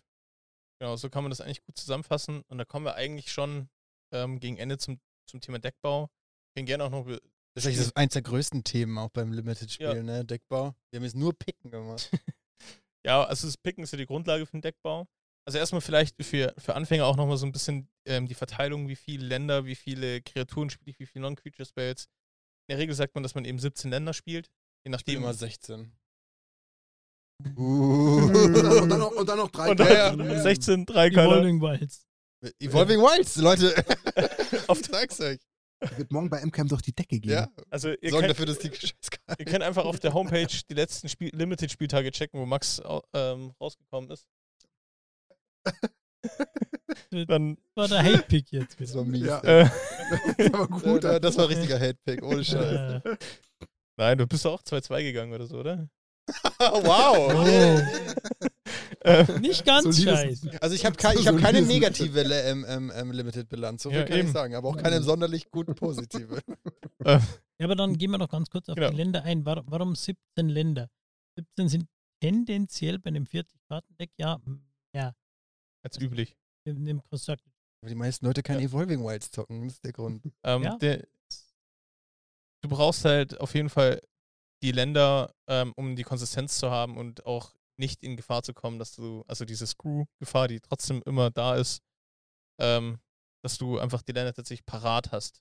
Genau. Und dass du auch grundsätzlich dein Deck natürlich, ja, du kannst gerne ergänzen, ähm, sag ich mal, auch mit den Karten, die wirklich relevant sind, spielst und den Rest halt über die Länder rausfilterst, damit du, weil jede Hand, jede Karte ist im Limited viel entscheidender als jetzt im zum Beispiel Commander. Das ist okay, wenn du mal so zwei Runden nichts machst. Und vor allem, du hast ja eben, und das ist der Punkt, auf den ja so Lorenz ein bisschen abzielt, du hast in diesem Format einfach nicht dieses typische, sonst übliche Rampen oder entsprechend halt durch die Menge aus 60 Karten-Decks halt das eben fixen zu können. Und du hast Ähm. vor allem halt, spielst eigentlich zu fast 100% Basics. Eigentlich kaum Doppelländer, also es gibt nicht in jedem Format Doppelländer. Wenn, dann kommen die normalerweise getappt rein. Ähm, also auf die, die Rare-Länder, die in jedem Set sind, da kann man sich auch nicht drauf verlassen, sage ich mal, dass man die in seinem Deck kriegt, sondern ähm, du hast halt wirklich das Problem, dadurch, dass du nur Basics spielst, äh, macht jeder nur eine Farbe. Du spielst normalerweise zwei Farben. Das bedeutet, brauchst einfach tendenziell ein bisschen mehr Länder, um die Chance zu erhöhen, dass du auch deine Farben in der entsprechenden Menge kriegst. Also wenn du Monocolor spielst, kannst du es so machen wie der, wie der Max und einfach weniger Länder spielen. Das geht. Also es, es ist tatsächlich Kein so, gutes Beispiel. Rein, nee, aber also rein, ich habe das mal gehört, rein von der, von der Aufteilung her wären 16 Länder optimal. So von wegen äh, der Wahrscheinlichkeit, dass du deine Kurve trotzdem ausspielen könntest. Aber man das eben mit einrechnet, dass man zwei Farben spielt und die Verteilung der verschiedenen Farben auf die Länder brauchst du sozusagen, also statistisch ist es optimal, die 17 Länder zu spielen, um das einfach sicherzustellen, dass du auch deine Farben Ich habe es mittlerweile einfach akzeptiert, dass ich im Early Game äh, screwed bin und im Late Game flooded. Das ist einfach so ein Teil von Limited für mich mittlerweile. La- Lasst euch ähm, nicht von Frust anstecken, sondern Limited ist wirklich ein mega geiles Format. Kann ich euch nur sagen. Flash and Blood. Ähm, Ich ja, aber extra Martin, das ist, ein, das ist ein total valider Punkt, den du gerade ins Spiel bringst, weil diese Screw- und Flood-Thematik ist einfach der größte ähm, Painpoint bei Magic, ne? Und der kommt halt am Limited einfach viel, viel, viel stärker zum Tragen als in jedem anderen Constructed-Format. Das Ja. muss man sich einfach mal so eingestehen. Das kann man Ja, ja. einfach nicht Limited ist, so, ist, wegargumentieren. wenn du da screwed bist, ist in der Regel Ist auch durch. dein Spiel durch, Ja, weil ist Und so. was, was der Zug noch zählt. erschwerend dazukommt, finde ich, äh, Limited auf Arena, was ja ein Großteil des Limited-Spiels ausmacht, weil es halt viel leichter geht, als acht Leute zu versammeln, gerade in der aktuellen Zeit und wirklich Persona einen Draft zu spielen. Ähm, bist halt nach dem dritten Loss raus. Mir geht es Mhm. oft so, ich, ich draft ein Deck und denke mir, ey, das ist total gut. Boah, das Thema Dann- haben wir schon öfter mal dann über- besprochen, ja. da fährt mich voll. einer und ich bin zweimal Mana screwed oder Mhm. einmal flooded und dann bin ich halt raus und kann dieses Deck nicht mehr spielen, auf das ich mich total gefreut habe. Äh, Und du denkst dir so, danke, dass ihr mir den Cash aus der Tasche gezogen habt für meine Gems. Ja. Habt ihr das jetzt gerade Aber geskriptet? äh, andersrum ist es dann zum Beispiel, ich habe, Sind wir jetzt so Wizards-Employees, die dann die heftigen Decks Klar, spielen? Und Ja, Jetzt dann natürlich andersrum auch. Ja, du hast ein, Gegner- du hast ein mega mieses Deck, dein, dein Gegner reißt nichts und ich denke, komm, jetzt mache ich die drei Niederlagen durch. Ich will, dann, dass es vorbei dann ist. So, ist es ja. vorbei und dann denke ich, jetzt gewinne ich das auch noch. Und jetzt dann nochmal, und dann denke ich mir, was soll das? Also, Ja. Ja. Also das was halt ich schon manchmal mit Murphy's Decks. Decks, wo ich gedacht habe, das ist jetzt so maximal mittelmäßig und ist 6, 2, 7, Ja, 6, nö. 3, 7, 3. Äh, Ich bin mal bei M20 Draft mit einem Schrein-Deck 7-0 gegangen. Das kann ich auch. äh, War, das war ziemlich nice. Das war echt nur Schreine und Scheiß. Fand ich gut. Mega gut. Aber wir machen kurz nochmal bei dem Deckbau weiter. Ähm, genau, 17 Länder haben wir ja gerade besprochen. Dann 6 bis 8 Non-Creature-Spells und 15 bis 17 Kreaturen. So ist in der 15 Regel. bis 17 Kreaturen. Das ist so. Ja. das ist schon viel. Ich bin immer so 13. Das sind in der Regel ein Kreaturen-Heavy-Deck oder sag ich mal, was so die meiste Strategie ist. Ähm, in der Regel, ich spiele tatsächlich auch schon meine 15, 14, versuche ich schon irgendwie zu zocken. Ähm, und dann habe ich den Rest Removal. Krass, okay. Vielleicht muss ich mal meine, meine Herangehensweise an Limited überdenken. Mir geht es tatsächlich auch so, dass ich äh, schon auch irgendwie mich immer wieder mal ertappe, dass ich mich äh, durchringen muss, die Kreaturen sicherheitshalber auch möglichst zuhauf Total einzubauen. bei dir, Martin. Aber eher versuche ich dann immer so über die smarte äh, Sorcery Instant Schiene Mhm. zu gehen und zu sagen, ja, da fällt mir schon irgendwie der, der, der smarte Plan ein und dann kommt dann doch wieder die blöde Kreaturenmasse, die mich wieder vom Gegner Ja. überrennt, wo ich mir denke, naja, es gibt halt einfach dieses ungeschriebene Gesetz, dass Kreaturen halt am Ende Limited halt irgendwo dominieren. Genau. Dann denke ich mir, warum war ich jetzt doch wieder so doof, dass ich geglaubt habe, ich kann die Regel durchbrechen? Es ist halt selten so, dass du es schaffst. Muss man dann schon auch ganz nüchtern zugeben. Das Du brauchst einfach auch in, Ja. auch in einem Spellslinger-Deck eine Mindestanzahl an Kreaturen, um einfach die, die Board-Presence zu haben. Auch zu sagen, hier, ich äh, bin auf dem Board, ich habe meine Blocker. Müssen keine tollen Kreaturen sein, aber es müssen Kreaturen sein. Deine blöden 2 Zweier, 3 Einser, äh, Mhm. was auch immer, abhalten davon, dich kaputt zu hauen. Also Kreaturen, am Ende des Tages gewinnen. Ich habe schon so viel Geld reingeworfen für Martin. Hoffentlich hast du noch ein bisschen Kleingeld dabei. Ja, ich hab- Ich war ja vorbereitet. Ich habe nur noch 2 Euro Stücke, ey. Ja, dann. Wird so viel teurer jetzt. Zum Ende hin. Nee, komm, ich mache 20 Cent. wir können, wir können ja konverten. Ah ja. Uh, Ah, okay. ja wieder. gar nicht mehr Man muss glaube ich, ein bisschen wackeln, dann geht's. Wahrscheinlich geht es über die. Würde Sinn machen. Ähm, genau, aber Kreaturen gewinnen, gewinnen Spiele. So. Die meisten Spieler. Ähm, Dani oder Kreaturen. ähm, das ist so grob zum Deckbau von der Kurve her. Lorenz hat schon gesagt, wir sind Midrange in der Regel. Das heißt, wir haben unseren, muss sich das eine ähm, gausche Normalverteilung vorstellen. Jetzt wird es wieder äh, wissenschaftlich. Ähm, gausche Normalverteilung sagt es keinem. Also das ist einfach ein Berg. So. Das ist ein Hügel. Eine Brust. So, genau. Oder eine weibliche Brust auf dem Rücken liegen. Was ich überlegen möchte. Ähm, sollte in der Regel in der Mitte eine. Die Bombe ist der Nippel. Das, das ist das, was Dani sagen möchte. Oh, okay. Liebe Frauen da draußen, ich entschuldige mich für dieses Verhalten. Es ist dem Das Glühwein war das ist geschuldet. einfach eine Ja, biologische sind Beschreibung so. gewesen. Die sind so. Die sind so. Geht nicht anders. Ähm, ja, also ihr habt die Kurve und dann ähm, solltet ihr so bei der 3 Mana, im 3 Mana-Bereich so ungefähr den, den größten Anteil haben und dann geht es quasi an den Seiten jeweils runter. Ähm, ja, und in der Regel habt ihr dann so ab mit Mana-Kosten 6 oder höher dann die tatsächlichen Bomben, die die Spiele für euch entscheiden. Wichtig ist tatsächlich, dass ihr grundsätzlich im Deck immer eine Winning-Option einbaut. Also irgendein, irgendein Viech, was den Gegner kaputt macht. Also ihr könnt Also ihr werdet es auf die Dauer nicht mit den drei Dreiern und vier Vierern irgendwie hinkriegen. Das funktioniert viel zu oft. Es muss aber auch nicht die Bombe sein. Muss nicht die Aber Bombe es, sein. Es muss ein Finisher sein. Genau. Es gibt auch die, eigentlich in jedem Set die eigentlich schlechte 6 Mana, 5, 6 blaue Kreatur mit Hexproof oder Ward. Genau. Ähm, wenn du die in dem Control-Deck spielst, ist auch in Ordnung, weil die haut den Gegner auch in vier Runden um. Oder den typischen grünen Wurm. Den Den grünen Set. Wurm, Ja. genau. Den, den gibt es auch in jedem. Set. Der reißt es dann im Zweifel auch raus. Oder der 3-4 Flyer, meinetwegen. Oder 4-4 Flyer, Ja. Sarah Engel. Vor allem ist halt die Wahrscheinlichkeit schon sehr hoch, dass die vielleicht nicht ganz so erfahrenen Gegenspieler, die ja auch irgendwie mit ähnlich halbem Wissen agieren, dann vielleicht schon so naiv waren, vorzeitig ihre Removals zu verschwenden. Genau. Weil es ja eher im Late Game kommt, die Bombe. Und wenn man sich darauf nicht mental ein bisschen einstellt und auch eventuell ein bisschen sparsam ist als Mhm. Spieler und sich dann seinen Removal spart, läuft man halt genau in dieses offene Messer rein. Also je länger du das in der Hinterhand hast oder halt dann eben ins Spiel bringst, desto höher ist normalerweise auch die Wahrscheinlichkeit, dass du damit durchkommst. Also umso mehr ihr von genau solchen Kreaturen habt, desto besser ist auch das Deck. Hm. Umso, weil dann in der Regel der Removal, der dann euren einen Bieter dann gefressen hat, dann nicht euch komplett aus dem Spiel nimmt, Ja. sondern ihr dann noch mehrere Optionen habt und eben halt dann, das heißt ein paar Flyer oder ähnliches aufbaut. Oder dann im Zweifel, ähm, was ich finde tatsächlich sehr unterschätzt ist, ähm, ist dieser Evolving Wilds. Evolving Wilds, ähm, ist diese, dieser Instant, für, der zu einem 5-5 Base, Base Power ähm, Ding macht. Also der eine Kreatur zu einer 5-5 macht. Egal welche. Für zwei Mana Instant. Gab's Blau. blau, ja. Ich glaube, in Ikoria Ja, gibt Ikoria. es jetzt aktuell in Ich finde den nicht schlecht. Also den, der kann auch einmal so dieser Todesstoß ja, der, sein. der Todesstoß, genau. Dieser ist auch so ein Combat Trick im, im Prinzip. Genau, also die Kurve da eigentlich schön aufpassen, ähm, wenn ihr da auch mit Non-Creature Spells so im Griff habt, was hauptsächlich aus Removal bestehen sollte. Oder im Zweifel halt irgendwelche Combat Tricks oder Karten, die in die Decksynergie reinpassen. Kommt man eigentlich ganz gut ähm, zurecht. Genau. Das ist eigentlich so.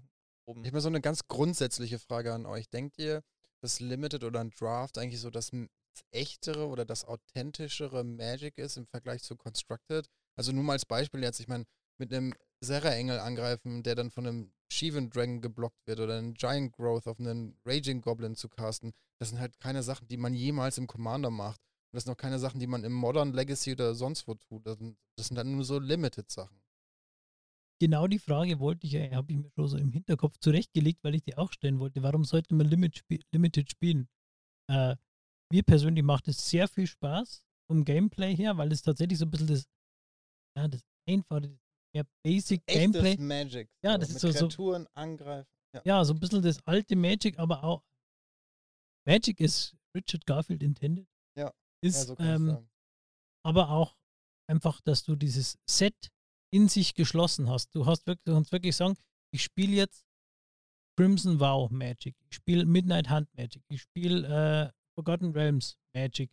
Ähm, man muss sich das ganze Set anschauen, man, man versteht, was die Designer in den, äh, dem Set für Synergien bauen wollten, wie die Karten miteinander interagieren.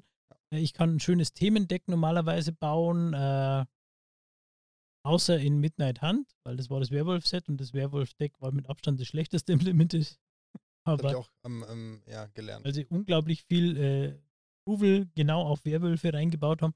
Ähm, aber du kannst halt wirklich dieses, also das ist für mich so, dass du spielst das Set als in sich geschlossenes Ökosystem, so wie es äh, erdacht wurde und nicht so wie jetzt zum Beispiel im Modern, immer normal pro Set haben ein bis zwei Karten Einfluss auf Modern, auch auf Standard, zum Beispiel äh, gerade mit so starken Sets wie Eldrain, das jetzt kürzlich im Standard war, oder da haben halt neue Sets minimalen Einfluss. Dann baust du in deinem monogrünen Deck vielleicht ein, zwei Karten um, spielst das Deck aber einfach weiter nach dem Set.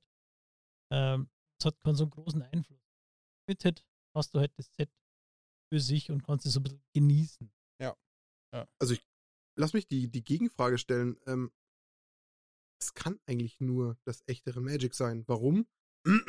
Schau dir Formate wie Modern oder Legacy an oder auch teilweise Commander. Da wird ja von der ganzen Spielerschar da draußen eigentlich Magic völlig bis zum äußersten ad absurdum Ja, geführt. es wird versucht, das System so ein bisschen zu brechen, Ja, auch genau. in einer gewissen Einfach Hinsicht. die Ja. absolute Maximale in einer völlig weirden Art rauszukitzeln, was bestimmt auch irgendwo die Intention Es hat seinen Charme, keine Frage, war ja. oder ist, dass man diese Kreativität provoziert, erzeugt und ähm, das, das eben ausreizt, weil man eben so einen riesigen Kartenpool hat und x tausend Mechaniken und neue Sets. Aber wenn es um das pure Magic geht, dann sind wir definitiv bei Limited viel, viel näher dran, weil es eben in die einfacheren Konstellationen geht, definitiv. Und weil man sich vermutlich schon ein Stück mehr intensiver und bewusster befasst, weil gerade bei Limited oder bei Sealed, wenn ich mir dann das Deck oder den Stapel auf den Tisch lege, muss ich mir nochmal deutlichere Gedanken machen. Modern Legacy ist halt mittlerweile eigentlich 80, 90 Prozent Netdecking. Ja. Du kannst mir ehrlich gesagt nicht erzählen, dass von allen Modern- oder Legacy-Spielern da draußen ähm, die Leute noch großartig hergehen und sich ganz kreativ anfangen, eigene Decks zu überlegen, wenn sie halbwegs kompetitiv mitspielen wollen. Nein. Just for fun, ja, passiert aber seltener, weil das Außer man halt heißt sehr Christoph Kurz. Ähm, Ja, Cheers genau. an Christoph an dieser Stelle. Ja, das stimmt. Höchstens noch Commander, da sind dann die Leute noch ein potenziell kreativer, dass sie sagen, oh, ich baue mir mal ein bisschen was Kreatives zusammen. Aber dann ist die Antwort eigentlich relativ. Hab ich, ich habe eine kontroverse Frage. Spaltet jetzt die Nation. Mein Gott. Ja. Dem Martin vorher noch schnell recht geben. Okay, Ähm, Danke, passt. Genau, das wollte ich nämlich auch noch sagen. Äh, dieses Netdecking, du kannst halt im, du kannst dich limited informieren, du kannst dich über Archetypen informieren, du kannst Podcast hören, noch und nöcher. Ich höre selber Limited Resources leidenschaftlich. Ne? Ähm, du kannst äh, dich mit dem Set beschäftigen, alles im Internet, aber das Deck bauen musst du selber Mhm. live, während du zockst. Und ähm, dann hast du aber auch diese Befriedigung, ich habe diese Maschine gebaut und diese Maschine fährt jetzt, diese Maschine funktioniert jetzt. Das ist Also, geiler auch ja, ne? es ist halt schon, wenn ich Und mir, mein ein, Baby. äh, ich habe jetzt letzte Woche erst einen, einen Draft gemacht und habe mir ein Exploit-Deck gebaut. Was eigentlich bei Limited Resources gesagt hat, Exploit mit der schlechteste äh, Archetyp in, in Crimson Vow. Ich bin 7-0 Ich auch. gegangen, das Ding war super geil. Ja. Ich habe halt auch äh, vier Rares zu gedraftet gekriegt, aber ähm, das Ding hat einfach, wenn das so funktioniert und das, die Räder greifen ineinander und das macht, was du willst, das Deck, das ist halt einfach toll. Und dann hast du immer so im Hinterkopf, das habe ich gebaut, das ist mein Baby. Mein Ja. Baby kann jetzt laufen und mein Baby verprügelt andere. okay. Ja, äh, das ist halt das Schöne, weil du halt trotz allem wirklich, es ist immer, es ist nie was Kopiertes. Natürlich kannst du versuchen, einen Archetyp, von dem du gehört hast, nachzubauen. Das immer selber machen. Hast du noch Okay. einen Take in die Richtung, Dani, jetzt? Oder eine, eine, Jetzt Ich habe ich hab eine Frage. sehr, ich oder spalte, willst du jetzt mit der nächsten Frage äh, Er will antworten? ich will spalten. spalten. Okay. Und zwar, wenn, äh, wir sind uns ja einig, okay, nach der ganzen Limited-Geschichte, okay, das ist schon, bitte das Schwein wegnehmen, äh, sehr, ist ja schon sehr skillintensiv. Also Übung, Übung, Übung und du musst relativ schnell im Kopf unterwegs sein. Ist jetzt ein Limited-Spieler, der gut ist, also ein guter Limited-Spieler, besser als ein guter Modern-Spieler? Ist, ist ein guter Limited-Spieler der best, bessere Magic-Spieler? Ich glaube schon. Doch, ich glaube, im Limited, der, der spricht halt viel mehr, dass die Herausforderungen sind größer und mehr vor allem auch ähm, als im, im, im Modern. Im Modern kannst du einfach ein, ein Deck aus dem Netz ziehen und das dann äh, 15, 20, 30 Mal zocken, dann bist du auch irgendwie ganz gut da drin vielleicht, wenn es jetzt beim Also- irgendwie ein einfaches Deck ist. Schließe ich mich total an, was Max sagt, einfach weil ich versuche, mir das Ganze logisch herzuleiten. Der Limited-Spieler muss auf so vielen Ebenen, wenn er ein guter Limited-Spieler ist, ähm, hellwach sein. Er muss verstehen, was die Mitspieler draften. Er muss sich einen perfekten Gameplan aus seinen eigenen Karten basteln. Er muss ähm, schauen, was vielleicht äh, das Set so insgesamt hergibt und das verinnerlichen. Und das ist ja alles aber auf einen kleineren Kartenpool beschränkt und ein kleineres Deck. Da muss es umsetzen. Bei Modern oder Legacy oder bei den ganzen Constructed-Formaten hat er ja die Möglichkeit, Karten vielfach zu verwenden. Und die Synergien ähm, sind ja quasi, ich sage jetzt mal, vorgegeben und in den Stein gemeißelt. Das muss er ja versuchen, in dem Constructed ähm, nur einfach nachzuahmen. Bei Limited muss er versuchen, das selbst entstehen zu lassen, aber abhängig von dem, was überhaupt äh, vorgelegt bekommt. Deswegen habe ich schon das Gefühl, dass der Spieler ein noch besseres Fundament mitbringen. Würde ich schon behaupten. Ich glaube, ich glaube, das ist so ein bisschen so ein, das Thema auch von ähm, Proaktivität oder Reaktivität. Ich glaube, im Modern oder in Constructed Format kannst du viel proaktiver an so Sachen herangehen. Du kannst dir im Vorfeld einen Plan überlegen, in aller Ruhe. Und im Limited bist du halt viel reaktiver. Ich habe so ein bisschen so den Vergleich zu so einem Bewerbungsgespräch im Kopf gehabt. Ja, wenn du, wenn du Bewerber bist und ähm, nur reaktiv Fragen beantworten kannst, dann ist es deutlich schwieriger und deutlich komplexer, äh, da eine gute Performance zu machen äh, oft, oder oft an den Tag zu legen, als wenn du derjenige bist, der die Fragen stellt. Also ich glaube, dieses Reaktive ist dann doch sch- schon deutlich komplexer, was dann auch im Limited wieder der Fall ist. Kann man da Das nachvollziehen? Ja, jetzt, es überrascht mich gerade so von euch zwei hauptsächlich Constructed-Spieler. So, So was ich, äh, Lorenz ins Limited-Spiele und ich würde ich würd tatsächlich andersrum äh, aufziehen, dass die richtig guten Spieler tendieren oft zum Limited. Also Pros, richtig gute Spieler tendieren mehr zum Limited, weil sie mehr fordert. Bestimmt, Also- ja.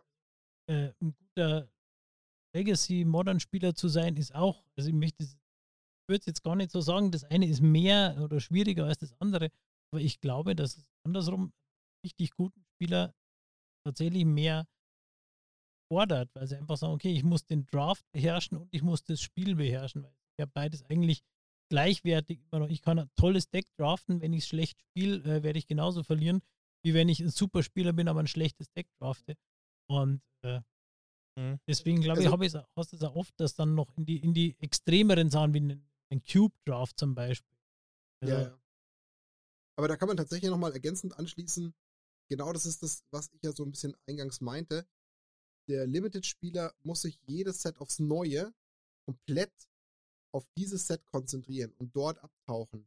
Modern-Spieler, der Legacy-Spieler, kriegt bei jedem neuen Set vielleicht zwei, drei Karten, die das Meta in der Regel minimal berühren. Das heißt, ich, wenn mir heute als Legacy-Spieler oder als Modern-Spieler, auch wenn ich vielleicht neu dazukomme, mich vielleicht mal drei Wochen auf meinen Hosenboden setze und mal das Meta ein bisschen screene und da, ich sag jetzt mal, halbwegs dran bleibe, tue ich mich in der Regel nicht schwer, immer zu wissen, was dann so gerade das klassische Meta ist, das klassische Deck Mhm. ist, weil da gibt's kaum alle fünf Minuten eine Abweichung.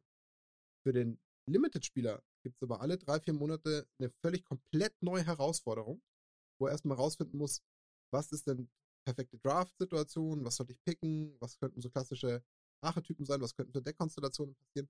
Das musste immer und immer und immer wieder aufsaugen und verinnerlichen und adaptieren. Deswegen glaube ich, Ich weiß gar nicht, ob das für einen guten. Limited-Spieler so schwierig ist, sich auf ein neues Set zu adaptieren, weil am Nee, Ende hast du wieder halt ein paar Bomben. Du hast ein Ja, bisschen ja, ja. Evasion, du hast ein paar Removals, Aber- die haben ein anderes Artwork, die haben einen anderen Namen und vielleicht eine ganz kleine andere Limitierung. Aber im richtig. Prinzip dieses große, dieses Konstrukt, diese, diese, diese große Gleichung, die da im Raum steht, ist doch immer dieselbe, oder nicht? Also wenn, wenn du die ganz, ganz, ganz, ganz auf die Fundamente runtergehst, dann gebe ich dir recht.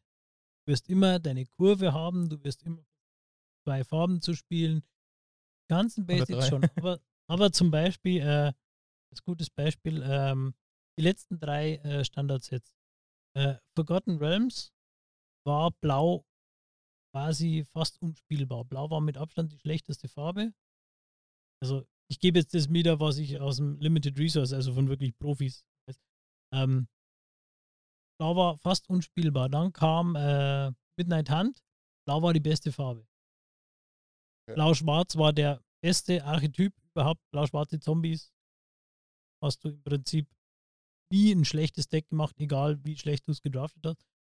Jetzt äh, Crimson Vow, Blau-Schwarz, scheinbar eins der schlechteren Decks wieder. Ähm, Blau mit die schlechteste Farbe. Also wirklich von ganz unten nach ganz oben nach ganz unten. Das von Set zu Set. Also da brauchst du sehr viel Flexibilität und darfst dich niemals auf das verlassen, was du vom Gefühl her vom letzten Set Ja. noch gewusst hast. Ich warte übrigens noch auf die nächste äh, krasse ähm, Sultai, äh, nee, Quatsch, ähm, ähm, Simic-Bombe für drei Mana. Da ist schon Ja, lang, lange nichts nicht mehr ne? gekommen, ne? Mal, Was sagt der mit dem Grollnock Commander? Der kostet vier. Plus vier, ja. Der zählt nicht. Okay. Und der wurde schon ziemlich gehasst beim letzten Commandern. ähm, ja, also ich muss sagen, tatsächlich, ich bin. Ähm, einerseits ist halt natürlich bei, bei Limited auch die Glückskomponente ein Tick höher, als ähm, die du jetzt bei Modern und Legacy hast. Ähm, da bist du ähm, kommen zwei mit krassen Gameplans aufeinander und du, die bekriegen sich dann. Und ähm, Limited hast, kannst halt auch sein, du öffnest drei Booster und hast drei Rare-Länder drin. Und dann denkst du auch, danke. Nur drei Pithing Needles oder Ja, irgendwie sowas. Und Boah, das hat einer, der hat das gehabt. Schaut doch an. Greifi. Greifi war es, oder? Beim Midnight Hunt Pre-Release und dann einfach dann sechs, Glaube ich, zwei Länder und ein. zwei Länder. Nee, nee, Pithing zwei. Pithing Needles. Ja, irgendwie Also- sowas. Auf jeden Fall ziemlich, ziemlich, ziemlich. Das ist nämlich genau sowas, wie wir vorher gesagt haben. Pithing Needle oder ah, die Karte kenne ich, die kenne ich aus dem Legacy, die ich. Oder ein Pithing Ja. Needle wird gespielt, geile Bombe. Don't Ein- overestimate. Nein. Ja. Alle Karten, alle Karten generell, wo du, also so als Tipp, wenn du dir denkst, ja, aber wenn das und das passiert, dann nicht es nicht, sehr gut spielen, und nicht spielen. Nimm die Karte nicht. ja. Wenn du dir im Kopf schon zwei, drei äh, Voraussetzungen zurechtlegen musst, warum die Karte dann gut ist, dann ist sie einfach nicht. Wenn es dann passiert, dann ist es umso besser. Das stimmt. wenn es dann passiert, das du brauchst die dritte Farbe und hast die Roving Whites, dann ist Ja. sie gut. Dann ist, dann ist Max Das, das ist das. Learning, oder? Vom heutigen Podcast. ja. Ja. Spielt mehr Evolving Wilds im Ja. Limited. Das ist die Key Message für mich. Du weißt aber, dass du jetzt weniger Evolving Wilds kriegst. Ah, Weil ich sie habe jetzt schon so alle viele anderen auch gesammelt. wollen. Ey. Ich habe einen ganzen Ordner nur mit voll mit Evolving Wilds. Ja, aber in den Draft. Aber was wir, ähm, und dann können wir das Ende einläuten, eigentlich, ähm, schreibt in die Kommentare, was eure Meinung ist. Sind Limited-Spieler wirklich die besseren Spieler? Oder sagt ihr, Standards sind die besseren, weil die müssen sich auch jedes Mal auf ein komplett neues Set einlassen. Und wie gerne pickt ihr Evolving Wilds? Das würde mich Genau. auch interessieren. Und äh, schreibt die Sprüche rein, wann wir zahlen müssen. Bisher war es jetzt nur Ja. am. Am Ich Ende sage- des Tages. Hinterher muss man bei Evolving Wilds noch äh, Ja, eine, genau. eine Münze Ja. reinschmeißen. Genau. Max. äh, Wel, welche, wa- was sind, was kommt, welche Dinge kommen ins Phrasenschwein? Und dann nochmal ein Aufruf, wenn ihr dem Martin Geld schickt, per Post. Oder ansonsten Unbedingt. kommt ins Casino und holt's ab.